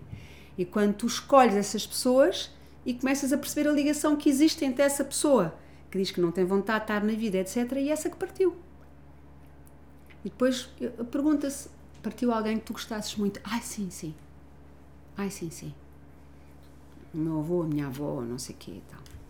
E portanto, percebes? Ou seja, é uma coisa muito inconsciente, porque nós nós vivemos como, como, como aquela imagem do, do iceberg, nós vivemos a nossa, a nossa vida, a maior parte da nossa vida, de uma forma completamente inconsciente. Porque o nosso instinto principal é o instinto de sobrevivência. Então vamos pondo tudo cá para baixo. Eu preciso sobreviver, eu preciso sobreviver, eu vou sobreviver. Então vamos pondo tudo cá para baixo. Okay? Para lá, para aquele iceberg lá embaixo. Então fica tudo ali. E obviamente que vamos vivendo, não é? mas há alturas na vida em que de repente a vida diz assim: não, desculpa, tens que olhar para isto, não podes continuar a excluir isto, não podes continuar a ignorar isto. Então vamos ter que olhar para isso. E portanto, obviamente que as pessoas só surgem nas constelações quando têm alguma coisa que não está bem na sua vida, não é? E, e portanto é, é isso. Portanto, isto para dizer que qualquer coisa que não flua na vida pode ser trabalho, relações, pode ser dinheiro, sucesso. Há pessoas que dizem: Eu sinto a minha vida bloqueada. Ok, isto é um tema importantíssimo para ser olhado em constelações. O que é que está ali a bloquear a vida daquela pessoa? E é tudo sempre inconsciente. Nas constelações nós trabalhamos com o inconsciente e trabalhamos com a alma, porque o caminho da alma é o caminho da verdade. Quando nós vamos procurar as respostas ao nível da mente, nós ficamos presos nas ilusões da mente. Porque a mente mente. É? A mente só encontra uma parte. Mas há muito mais do que isso. Olha, como é que podemos fazer este caminho da alma, este caminho mais espiritual? Uh, há algumas práticas diárias, falámos há pouco da meditação, do yoga, da própria alimentação, que nos ajuda uhum. a desintoxicar, mas com o tempo um, sei que também foste percebendo o que é que funciona, o que é que não funciona, claro. É mais por aqui, mais por ali, se calhar é o equilíbrio, não é? Sermos fundamentalistas. Uh, e há algum, alguns pontos que consideras que sejam fundamentais para nos conectar com esta parte espiritual, para nos ajudar a ver com mais clareza a vida? Olha, hum, é muito interessante porque tu disseste aí uma palavra que foi crucial para o meu processo todo do cancro, que foi o equilíbrio. Então, o cancro ajudou-me a descobrir que em tudo nós temos que encontrar o equilíbrio.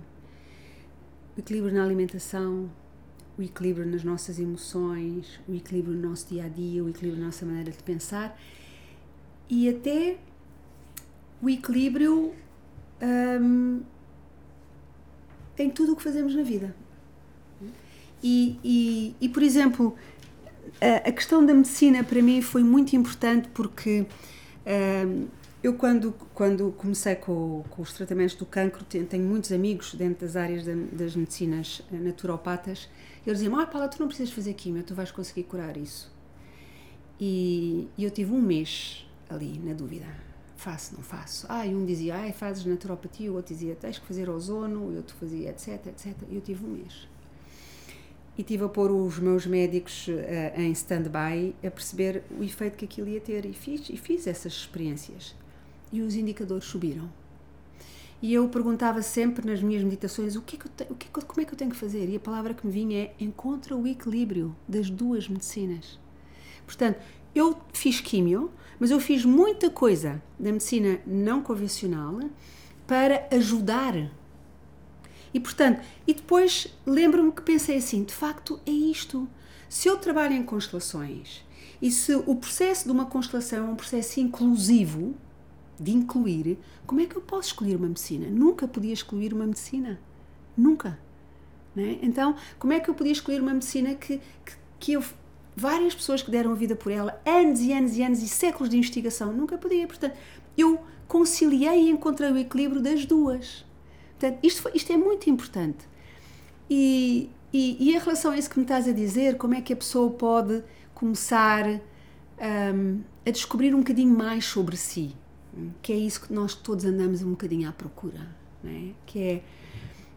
Um, eu acho que, obviamente, a meditação ajuda muito, mas há pessoas que me dizem assim: eu não consigo meditar, eu não consigo meditar porque eu não consigo estar parada. Ok, então, se não consegue meditar, respira conscientemente porque todos nós respiramos.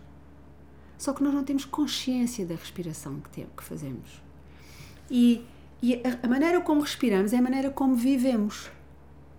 E se eu tenho uma respiração muito superficial, ok? Se eu tenho uma respiração só aqui, no diafragma, ok? Eu vivo uma vida assim, superficial e agitada. Então, o que nós temos verdadeiramente que aprender é uma respiração abdominal, que é a respiração das crianças. Se nós olhamos para uma criança quando nasce, criança, nós vemos a barriga. Esta é a respiração que nos conecta à nossa essência. É nós respirarmos. É, é, é muito simples, é quando o ar vai para dentro, a barriga vai para fora. E quando o ar vai para fora, a barriga vai para dentro. Isto, a princípio, quando comecei a fazer esta respiração, era super desconfortável. Parecia ali toda descontrolada, não é? Mas, mas é esta respiração e que nos conecta. E, e não estar, ou seja, estar só focada no ar que entra e no ar que sai. E isto ajuda a estar mais presente. E nós depois começamos a tomar consciência quando inspiramos pelo nariz, até sentimos o ar a arrefecer as narinas. Isto já é bom, ajuda-nos a estar presentes. É? Então, é só fecharmos os olhos, fazermos respirações abdominais profundas, só tomando consciência do ar que entra e do ar que sai, e respirar e contarmos. Okay? Contarmos. Portanto, a cada par de inspiração e expiração, contamos um. Inspiramos e expiramos. Um. Depois inspiramos e expiramos. Dois. Os budistas, eu estive na Índia durante uns tempos a aprender um bocadinho sobre o budismo. Os budistas dizem que se nós fizermos isto 300 vezes, sem nos perdermos, que, sem nos perdermos na contagem, que atingimos a iluminação. Eu não sei se alguém quer atingir a Já chegaste a quantas, Paula? Já chegaste a quantas? Eu cheguei a 100. cheguei a 100. Mas, mas isto, repara, mas isto tem que ser gradual. 300 vezes, sem nos perdermos na contagem. Na contagem. Ou seja, simplesmente contar os Sim. ciclos de respiração. Inspira, E, e expira. expira, um. Um. 300 vezes. Sim. Porque, ó David, repara, isto, isto, isto, isto ajuda-te a fazer muitas coisas. Em primeiro lugar, a contagem ajuda-te a estar presente. Que para nós já é difícil. Os budistas estão 8 horas a meditar. É? Mas eles têm, vivem em mosteiros, não têm, não têm trânsito para apanhar, portanto aquilo é tudo diferente.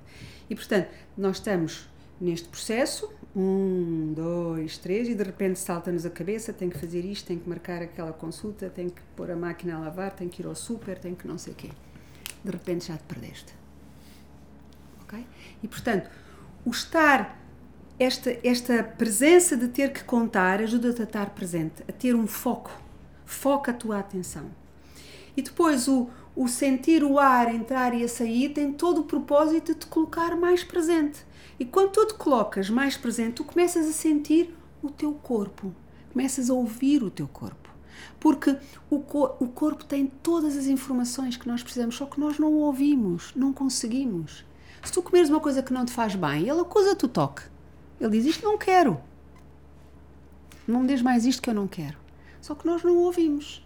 No, na lufa-lufa do dia em que vivemos, não é? Do dia a dia, nós não ouvimos. Mas se nós o, nos habituarmos a ouvir, ele tem tudo. Ele diz: Não, agora mais não. Agora estás a pensar muito, agora descansa lá a cabeça. Já estou aqui muito saturado.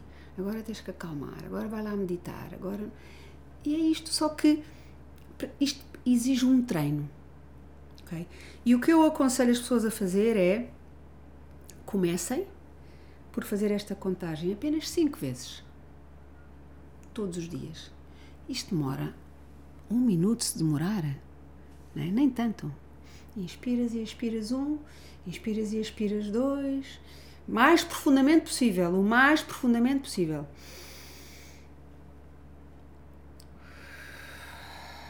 Quanto mais profundo e longo, melhor. Se tu conseguires fazer isto cinco vezes, todos os dias, durante sete dias da semana, sem te perderes, hum, passas na semana seguinte para 10. Ok?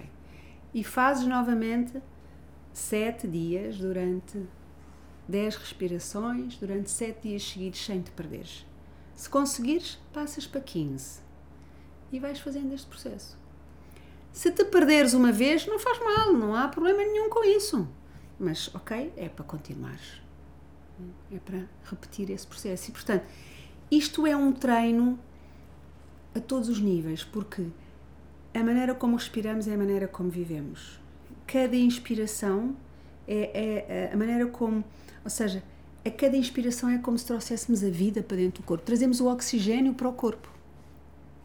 É? Então, quando inspiramos, trazemos a vida, trazemos o oxigênio para o corpo. Então, que vida é que nós queremos trazer? É, é, isto é muito importante, porque, por exemplo, no cancro, as células cancerígenas morrem com o oxigênio.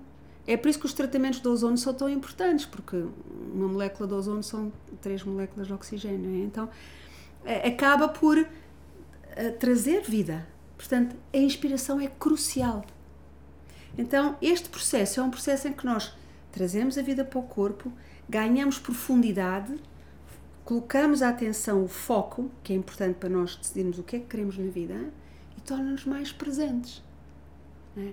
Eu só consigo, uh, eu só consigo fazer o meu caminho quando eu estou presente, quando eu estou focada, quando eu estou determinada. É isto que eu quero. ok? É aqui que eu vou colocar a minha energia. Então isto muda muita coisa. Eu gosto muito de dar esta imagem porque às vezes as pessoas pensam assim: ah, isso é respiração, não serve para mim. Não, eu gosto muito de dar esta imagem porque é assim: imagina que tu estás numa praia, ok? E estás numa praia e estás a tomar um banho super tranquilo no mar. E de repente vens, vem uma onda 10 metros de altura e tu não tens tempo de fugir. E aquela onda é gigante. Não é? Tu, que alternativas é que tu tens? Mergulhar. Mergulhar. E quando mergulhas, tu tens duas hipóteses. Ou mergulhas pouquinho e ficas à tona. Hum? E o que é que acontece? A onda passa-te por cima e tu bebes pirulitos e andas às voltas e não sei o quê. Ou então mergulhas profundamente. O mais junto possível da areia. E tu, quando mergulhas profundamente junto da areia, vais sentir os abanões, deixas passar, mas de repente vens e dizes: Ok, já passou. E estás no mesmo sítio. Então é assim a vida. A vida é isto. A vida está-nos a pedir profundidade. E, e é importante perceber que isto não é apenas o privilégio de alguns. Não é. Está ao alcance de toda a gente. Toda a gente tem a hipótese de viver a sua vida, porque verdadeiramente eu acredito que nós não viemos cá para ser infelizes. Então temos é que fazer um trabalho connosco e temos que assumir um compromisso connosco. Okay? Como é que eu quero viver a vida? Quero viver a vida apenas com, os, com aquilo que os meus olhos veem ou quero abrir a minha consciência? Quero fazer alguma coisa por mim, respirando profundamente, uh, encontrando uma alimentação equilibrada ou, ou quero seguir apenas uma linha e ser fundamentalista? Esse poderá ser até um dos motivos pelo, pelo qual hoje em dia há tanto, tanta incidência de, de tumores, de cancro. Estamos numa sociedade eh, com tanto stress, claro. com, já não para não falar do sedentarismo, mas uma sociedade que vive muito no superficial.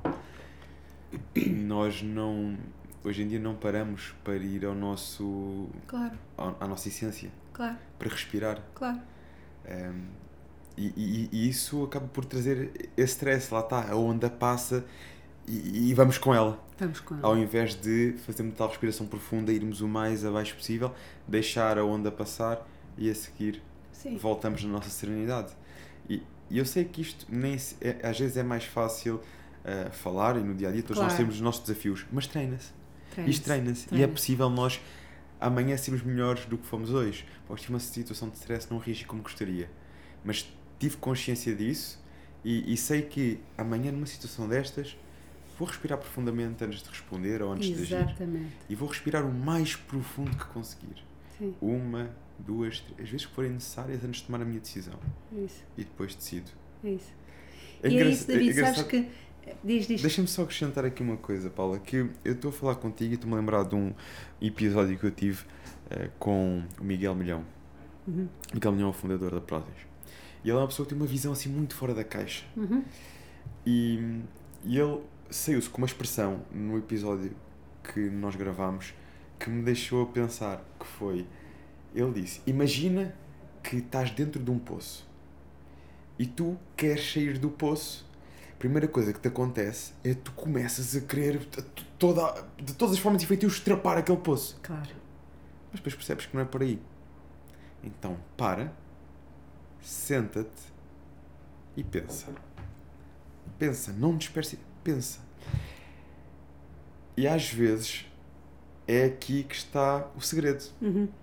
Nós queremos fazer tudo tão rápido e para ontem, e às vezes de forma tão superficial, quando eh, o segredo está em nós sabermos parar, respirar e levar o nosso tempo Uhum. e tomarmos decisões mais acertadas. Naturalmente vamos tomar decisões mais acertadas, naturalmente. Ok.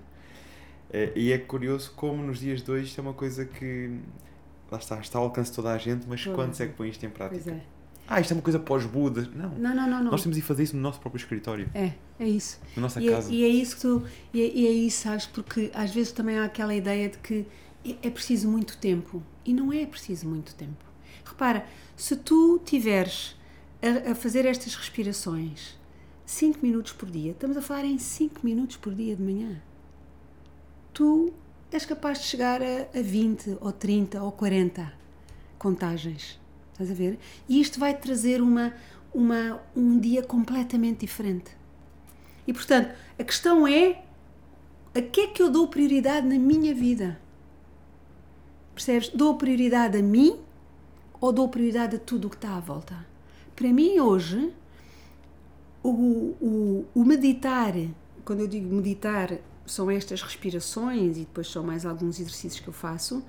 Para mim, o meditar e o mexer o meu corpo, trabalhar o meu corpo, pôr o meu corpo, a energia aqui dentro a fluir, são duas atividades essenciais que eu não consigo não deixar de fazer. São práticas diárias. Porque é como se o meu corpo pede. Eu gosto muito de dizer isto também.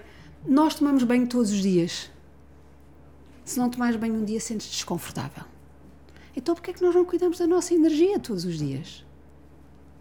E cuidar da energia é isso.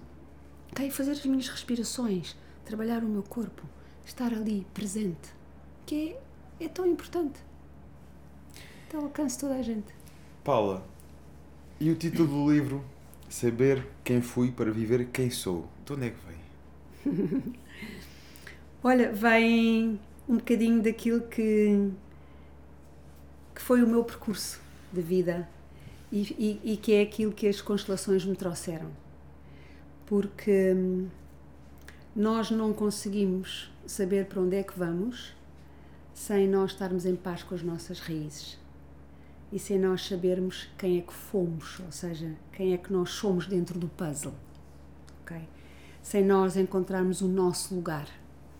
E portanto, saber quem fui é esse, saber quem é que eu fui neste, neste puzzle da minha família. E para viver quem sou. E, esse, e é engraçado porque tu reparas que o título do livro tem duas, tem duas cores.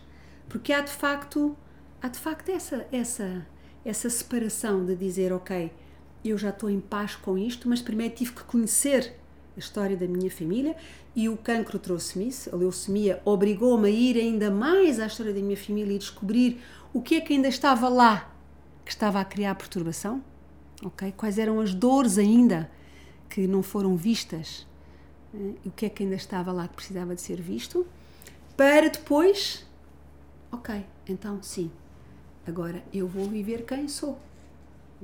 Então, a, a constelação é sempre isso, é sempre é, nós numa constelação e um livro, o livro é, é obviamente sobre constelações familiares e eu conto a parte da minha história porque sabes que eu acho que é muito importante as pessoas perceberem que eh, e isso é um bocadinho foi um- uma mensagem de esperança é as pessoas perceberem que por muito difícil que tenha sido e que seja a vida de alguém há sempre um caminho percebes? E eu contei episódios difíceis da minha vida. Porque as pessoas às vezes olham para um terapeuta e pensam assim. Já muitas pessoas me disseram: Ai, a tua vida é tudo bem. Não, a minha vida não é tudo bem. Eu já fiz foi muito trabalho sobre mim. Eu ando há 30 anos a trabalhar sobre mim. E agora posso dizer que aos 60 anos a minha vida de facto flui. Mas eu trabalhei muito sobre mim. E portanto, ah, não foi sempre fácil. Não, não foi fácil. São os desafios que me trouxeram àquilo que eu sou hoje. E, e hoje, quando olho para o cancro, digo que, apesar de lá estar ter já aparentemente uma vida mais ou menos equilibrada, eu hoje digo o cancro foi a situação mais difícil que eu atravessei na minha vida, o cancro e a morte do meu pai, mas o cancro curou-me. O cancro trouxe-me muita coisa que eu ainda precisava de ter visto e que não tinha visto ainda antes do cancro.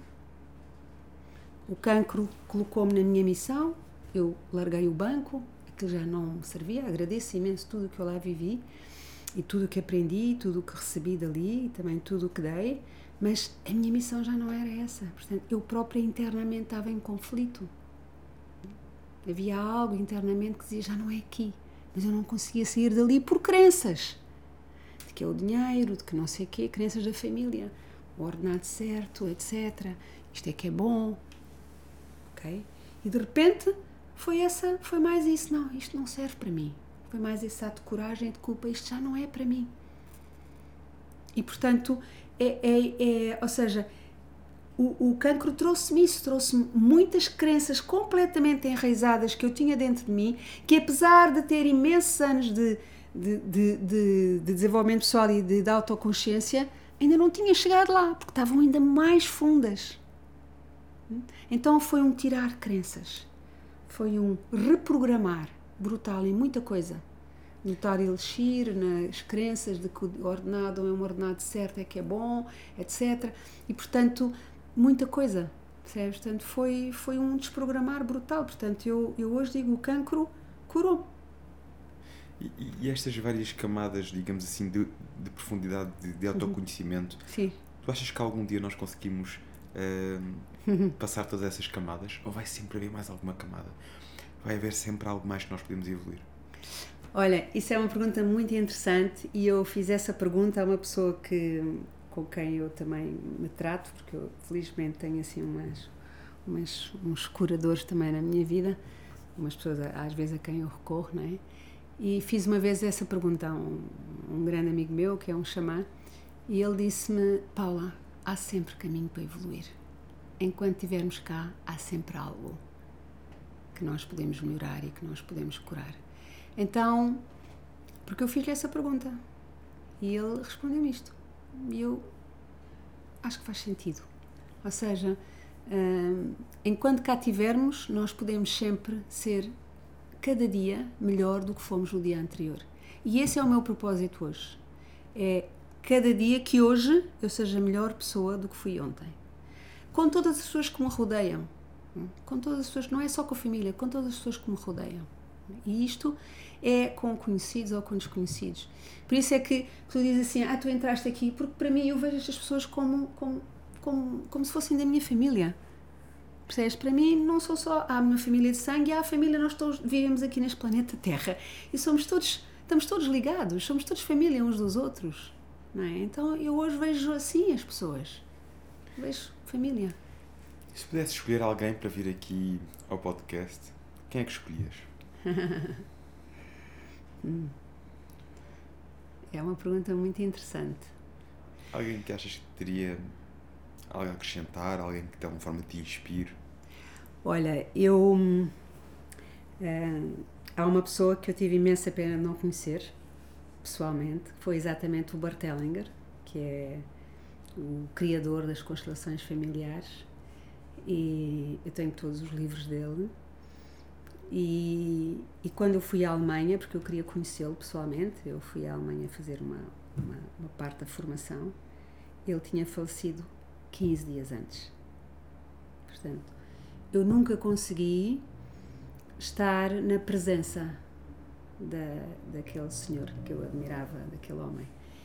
E, mas sabes que as descrições que eu ouço das pessoas que contactaram diretamente com ele, nomeadamente professores da, da Ellinger, que é a escola das constelações na Alemanha, professores da Ellinger que contactaram diretamente com ele, eu acho que só a presença daquele homem e, e o olhar profundo dele, acho que só isso transformava as pessoas, sabes? Mesmo sem falar. As pessoas dizem, quando ele nos olhava profundamente, havia algo cá dentro que se transformava. porque era porque ele olhava com um ar de profundo amor para tudo, até para um assassino. Percebes? E isso para mim é um exemplo. Eu quero chegar aí.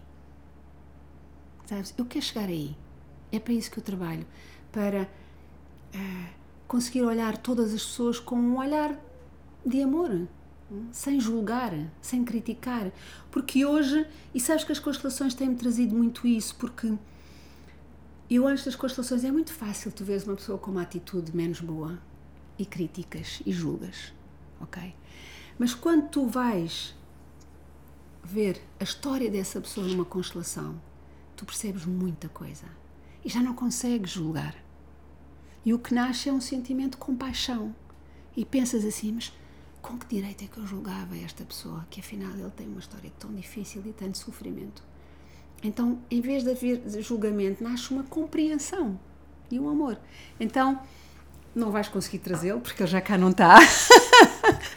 Deixa pensar aqui em alguém assim, vá, aqui um bocadinho mais próximo. A, gente, uh... a produção ainda não está a fazer convites para a Alemanha. Então, não, não, não, para a Alemanha. Mas, mas, mas acho que essa história foi muito interessante para perceber realmente o teu propósito, que era uma das perguntas que eu tinha aqui. E, e o teu propósito vê-se que é claramente esse: é não só ajudar os outros através das constelações familiares, mas passares esse amor através do olhar, essa compaixão através do olhar. E, e eu reparei lá, quando chegaste aqui, a forma como cada pessoa que foi passando no caminho, eh, desde a recepção aqui à nossa equipe de produção, a forma como tu olhavas para as pessoas e procuras saber sobre as pessoas. Isso não é preciso muito tempo para se perceber que realmente essa boa Sim. energia que vem de alguém. Mas sabes porquê, David? Porque aquilo que eu encontro nas constelações é que a maior parte das pessoas não se veem. A maior parte dos problemas vem do facto de nós não olharmos as pessoas nos olhos. Nós não vemos as pessoas que estão à nossa volta, porque estamos presos nos nossos problemas. Percebes? Então, é tão bonito quando tu olhas para uma pessoa nos olhos e estás verdadeiramente a vê-la. A pessoa sente-se incluída e sente, ah, ela está-me a ver e isto é tão bonito. Sabes? Isto, só por, só por si, isto pode mudar. Quantas pessoas às vezes nos exercícios que, que, que é, nos encontros que eu faço, às vezes ponho as pessoas a olhar uma para a outra, sem se conhecerem de parte nenhuma, e peço a uma pessoa para dizer, olhar para a outra, eu vejo-te. E a pessoa começa a chorar. Porque muitas pessoas não foram vistas. Muitas pessoas não foram, não foram vistas, não foram integradas. Então, isso é, só isso é transformador. E uma vez no meu curso de Psicologia Transpessoal, quando andava naquela fase assim, o que é que eu ando aqui a fazer, perguntaram-me, uma das perguntas era um, qual é que era a minha missão. E eu pensei assim, eu não sei responder, não sei qual é a minha missão. Isto com 40 anos. E, e é, mas tínhamos que responder. E eu tive dois dias para responder àquilo. E meditei, meditei, meditei assim, mas qual é que é a minha missão? O que é que eu estou aqui a fazer? E de repente, numa meditação, veio a resposta. Eu quero contribuir para diminuir o sofrimento humano. E é isso que eu encontro nas constelações. Percebes? Eu quero, eu quero ajudar, dar o meu humilde contributo para que as pessoas não vivam no sofrimento. E quando eu, numa constelação, consigo, por trás de uma grande dor, percebes? Por trás de histórias muito difíceis, consegue-se pôr o amor a fluir novamente. É tão bonito que às vezes tem uma sala com 40 pessoas e toda a gente a chorar. Percebes? Porque é isso. Porque no fim de contas há sempre amor. Sempre, sempre, sempre amor. E todos há uma coisa que nos liga a todos. Todos. Que é, todos andamos à procura do mesmo. Amar e ser amados. Então, não, não, estamos todos ligados por essa por esses elos de amor. Então, o meu propósito é esse, é levar amor onde ele não existe. E pode ser por um olhar, pode ser por um sorriso, pode ser por uma coisa simples. Costumam haver assim perguntas mais frequentes que as pessoas te façam nas redes sociais? Ou, no, ou noutras plataformas? Assim, perguntas mais uh, frequentes que hum, as pessoas procurem saber quando têm a oportunidade de falar contigo. Olha, uh, uma coisa que eu tenho sentido, as pessoas hoje estão, estão estão a passar por situações muito difíceis. Muito difíceis. e, e muito difíceis de todo o género, porque, um, porque de facto um, nós estamos neste momento, nós, humanidade, estamos neste momento a ter consciência que controlamos, não controlamos nada. Não é? De repente morre-te uma pessoa que tu gostas muito, não é? de repente, ou no Covid, ou. Uh, antigamente achávamos que a morte só existia na idade já idosa e de repente tens pessoas que morrem com 30, etc. Uh, cancros aos 30 anos. Uh, eu lembro-me que a minha filha mais nova, que também tem 32 anos, minha filha mais nova tem uma amiga que teve cancro e ela lembro-me que me disse assim: Oh mãe, eu não fazia ideia que o cancro pudesse aparecer nestas idades melhor amiga dela com cancro na mama, com 26 anos. E portanto, tudo isto, sabes, está-nos. Um, está a pôr as pessoas numa, numa situação muito desconfortável, que é, afinal, aquilo que eu sabia eu não sei, ok? E então, a que é que eu me agarro? E as pessoas estão muito a ser confrontadas com a impotência, a nossa impotência, a nossa fragilidade humana a impotência perante a vida e perante a morte. Então, isto, é, isto são coisas que há uns anos atrás ninguém pensava nisto. Ninguém pensava nisto. É? Então, uh, muitas das coisas que as pessoas me perguntam nas redes sociais são quando as pessoas são confrontadas com situações que não conseguem resolver. E eu um, que não conseguem porque não estavam à espera. E então eu gosto muito de dizer que uma coisa que é o seguinte, que é a vida e a morte são muito maiores do que nós. Muito maiores do que nós. E nós não conseguimos controlar uma coisa que é maior do que nós. Então, a melhor coisa que nós podemos fazer é não resistir. É aceitar a vida como ela se apresenta. Mas para tu aceitares a vida como ela se apresenta, tu tens que estar perfeitamente no teu adulto. E era aquilo que o, que o, que o, que o, que o presidente da Prozis dizia. Para! Quando tu tiveres um desafio perante a tua vida, em vez de quereres ir resolver, seja ele qual for, para, ok? E pensas, como é que eu vou resolver isto? Mas completamente presente. E isto muda muita coisa.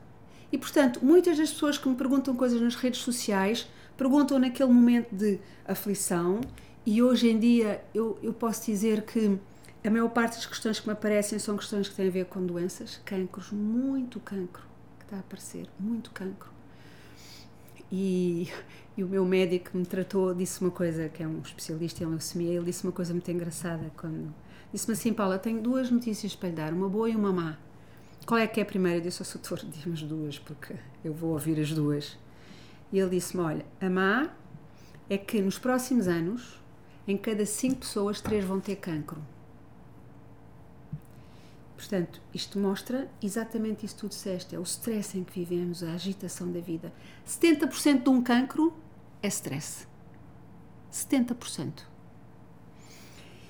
E a outra e a outra pergunta, ele disse e a boa é que a maior parte vão se curar. E portanto, é muito importante as pessoas perceberem que o cancro já não é uma doença mortal. Ok? E portanto, ok, quando surgir uma doença difícil, vamos lá olhar para isto. O que é que eu preciso? Para que é que eu preciso de olhar? O que é que me está a pedir ainda para ir mais fundo? E portanto, não vamos entrar em, em, em aflições. Ok? Claro que há aquele momento como tu tiveste e eu também tive, o mundo cá em cima. Okay? E depois deixamos passar, ok, então agora vamos lá fazer isto, isto, isto, isto, isto, isto, isto. Ok? Portanto, isto é uma das coisas que tem aparecido. Não há semana nenhuma em que não apareçam pessoas com cancros.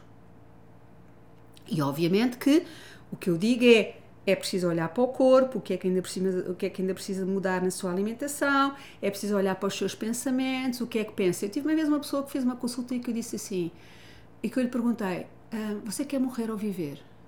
E ela disse, eu quero morrer. Eu disse, então eu não posso fazer nada por si. Não posso fazer nada. E ela morreu, passado seis meses.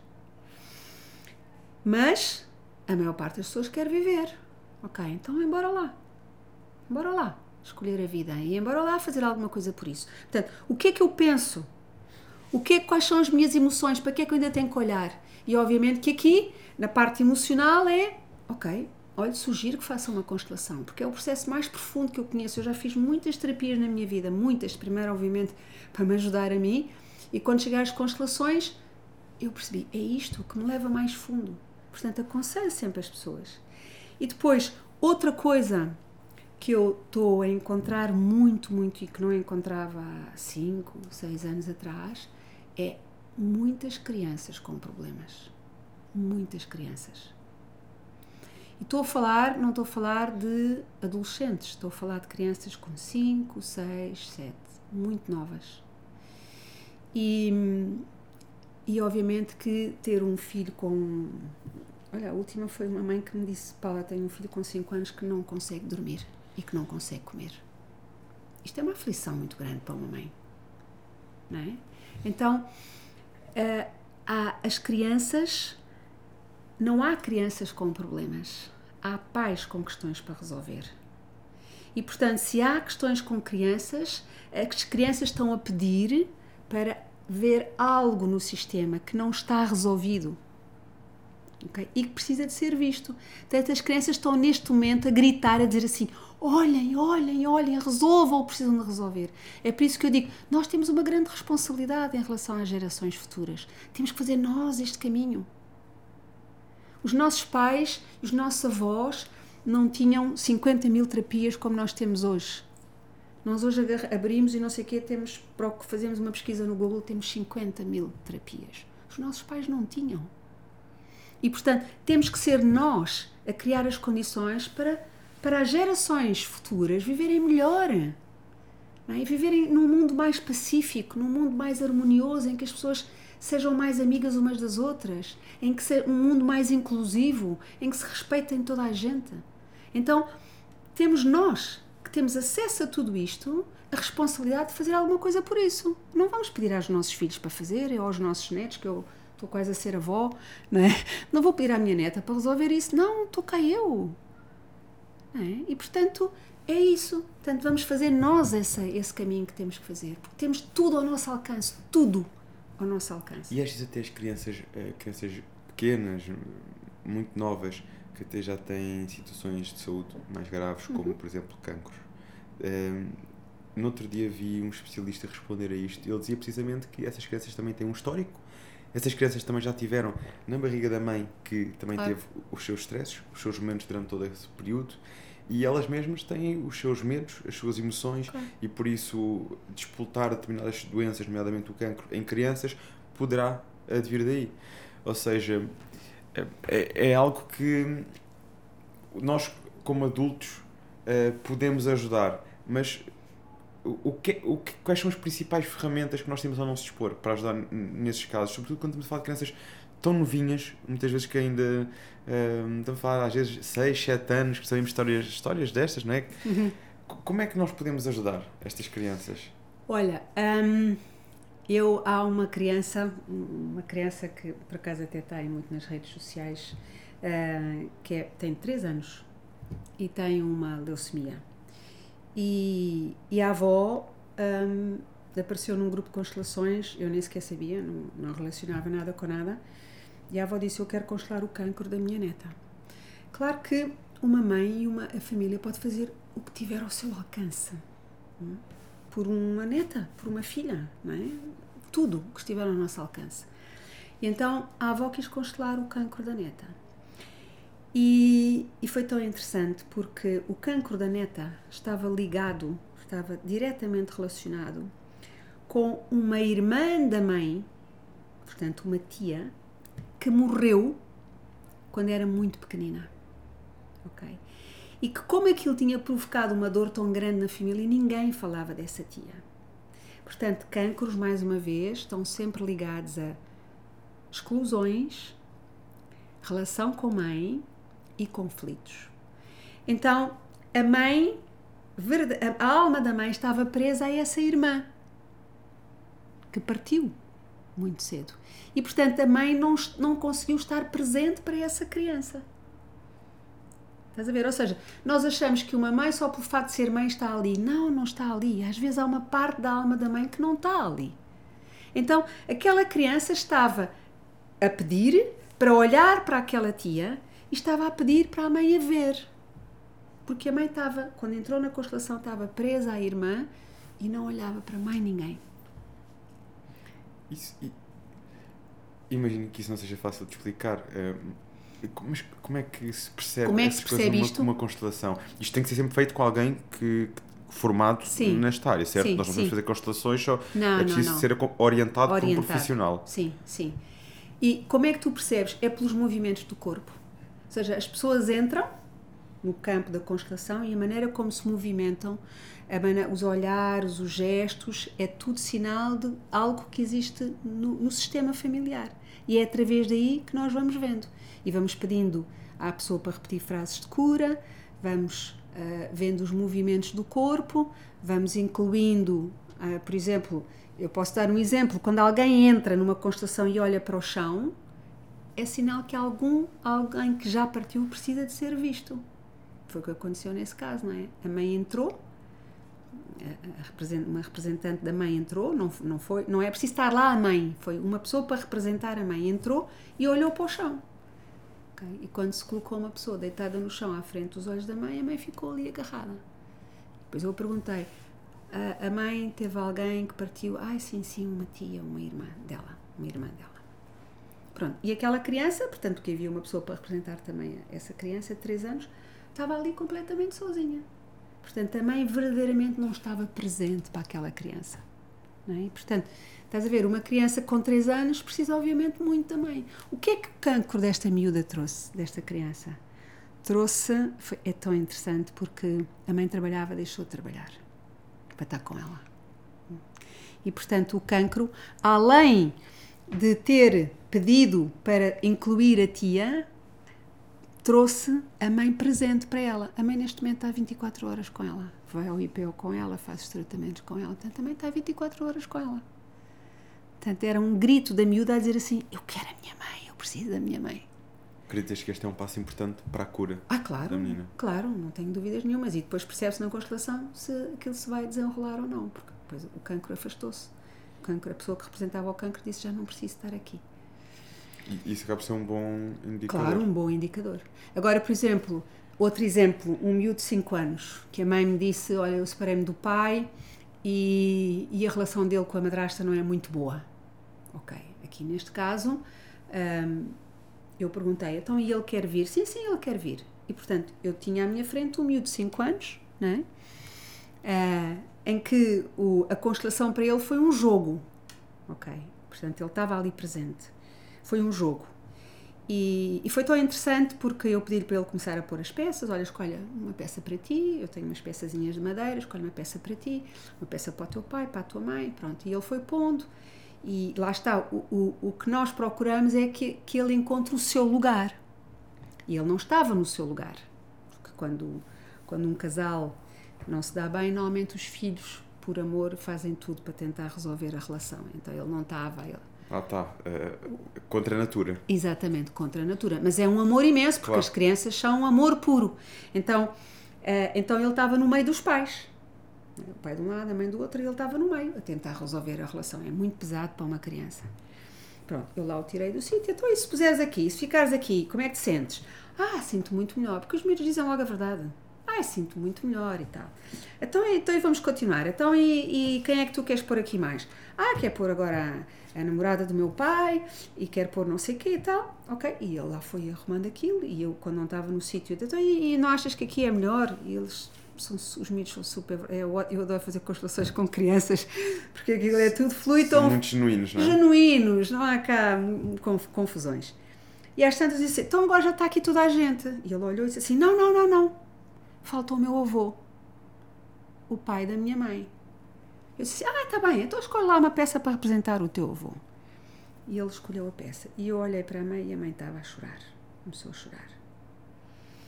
E eu continuei, não sei o quê. Disse, então, e está tudo bem? E ele disse, sim, agora já está bem, agora já posso ir brincar. Levantou-se e foi brincar. Pronto. E, ok. porque a mãe obviamente esteve presente, porque ele tinha 5 anos, ok. E disse, então, tudo bem, não sei o quê e tal. E ela disse, ah, isto mexeu tanto comigo e não sei o que mais. Então, tudo bem, então vamos ficar por aqui. Pronto. No dia seguinte ela manda uma mensagem e diz-me assim, Paula, não vais acreditar. Eu há 3 anos que não falava com o meu pai. E tenho um almoço marcado com o meu pai, neste momento.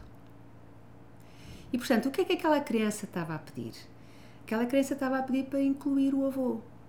Porque uma criança não aceita exclusões.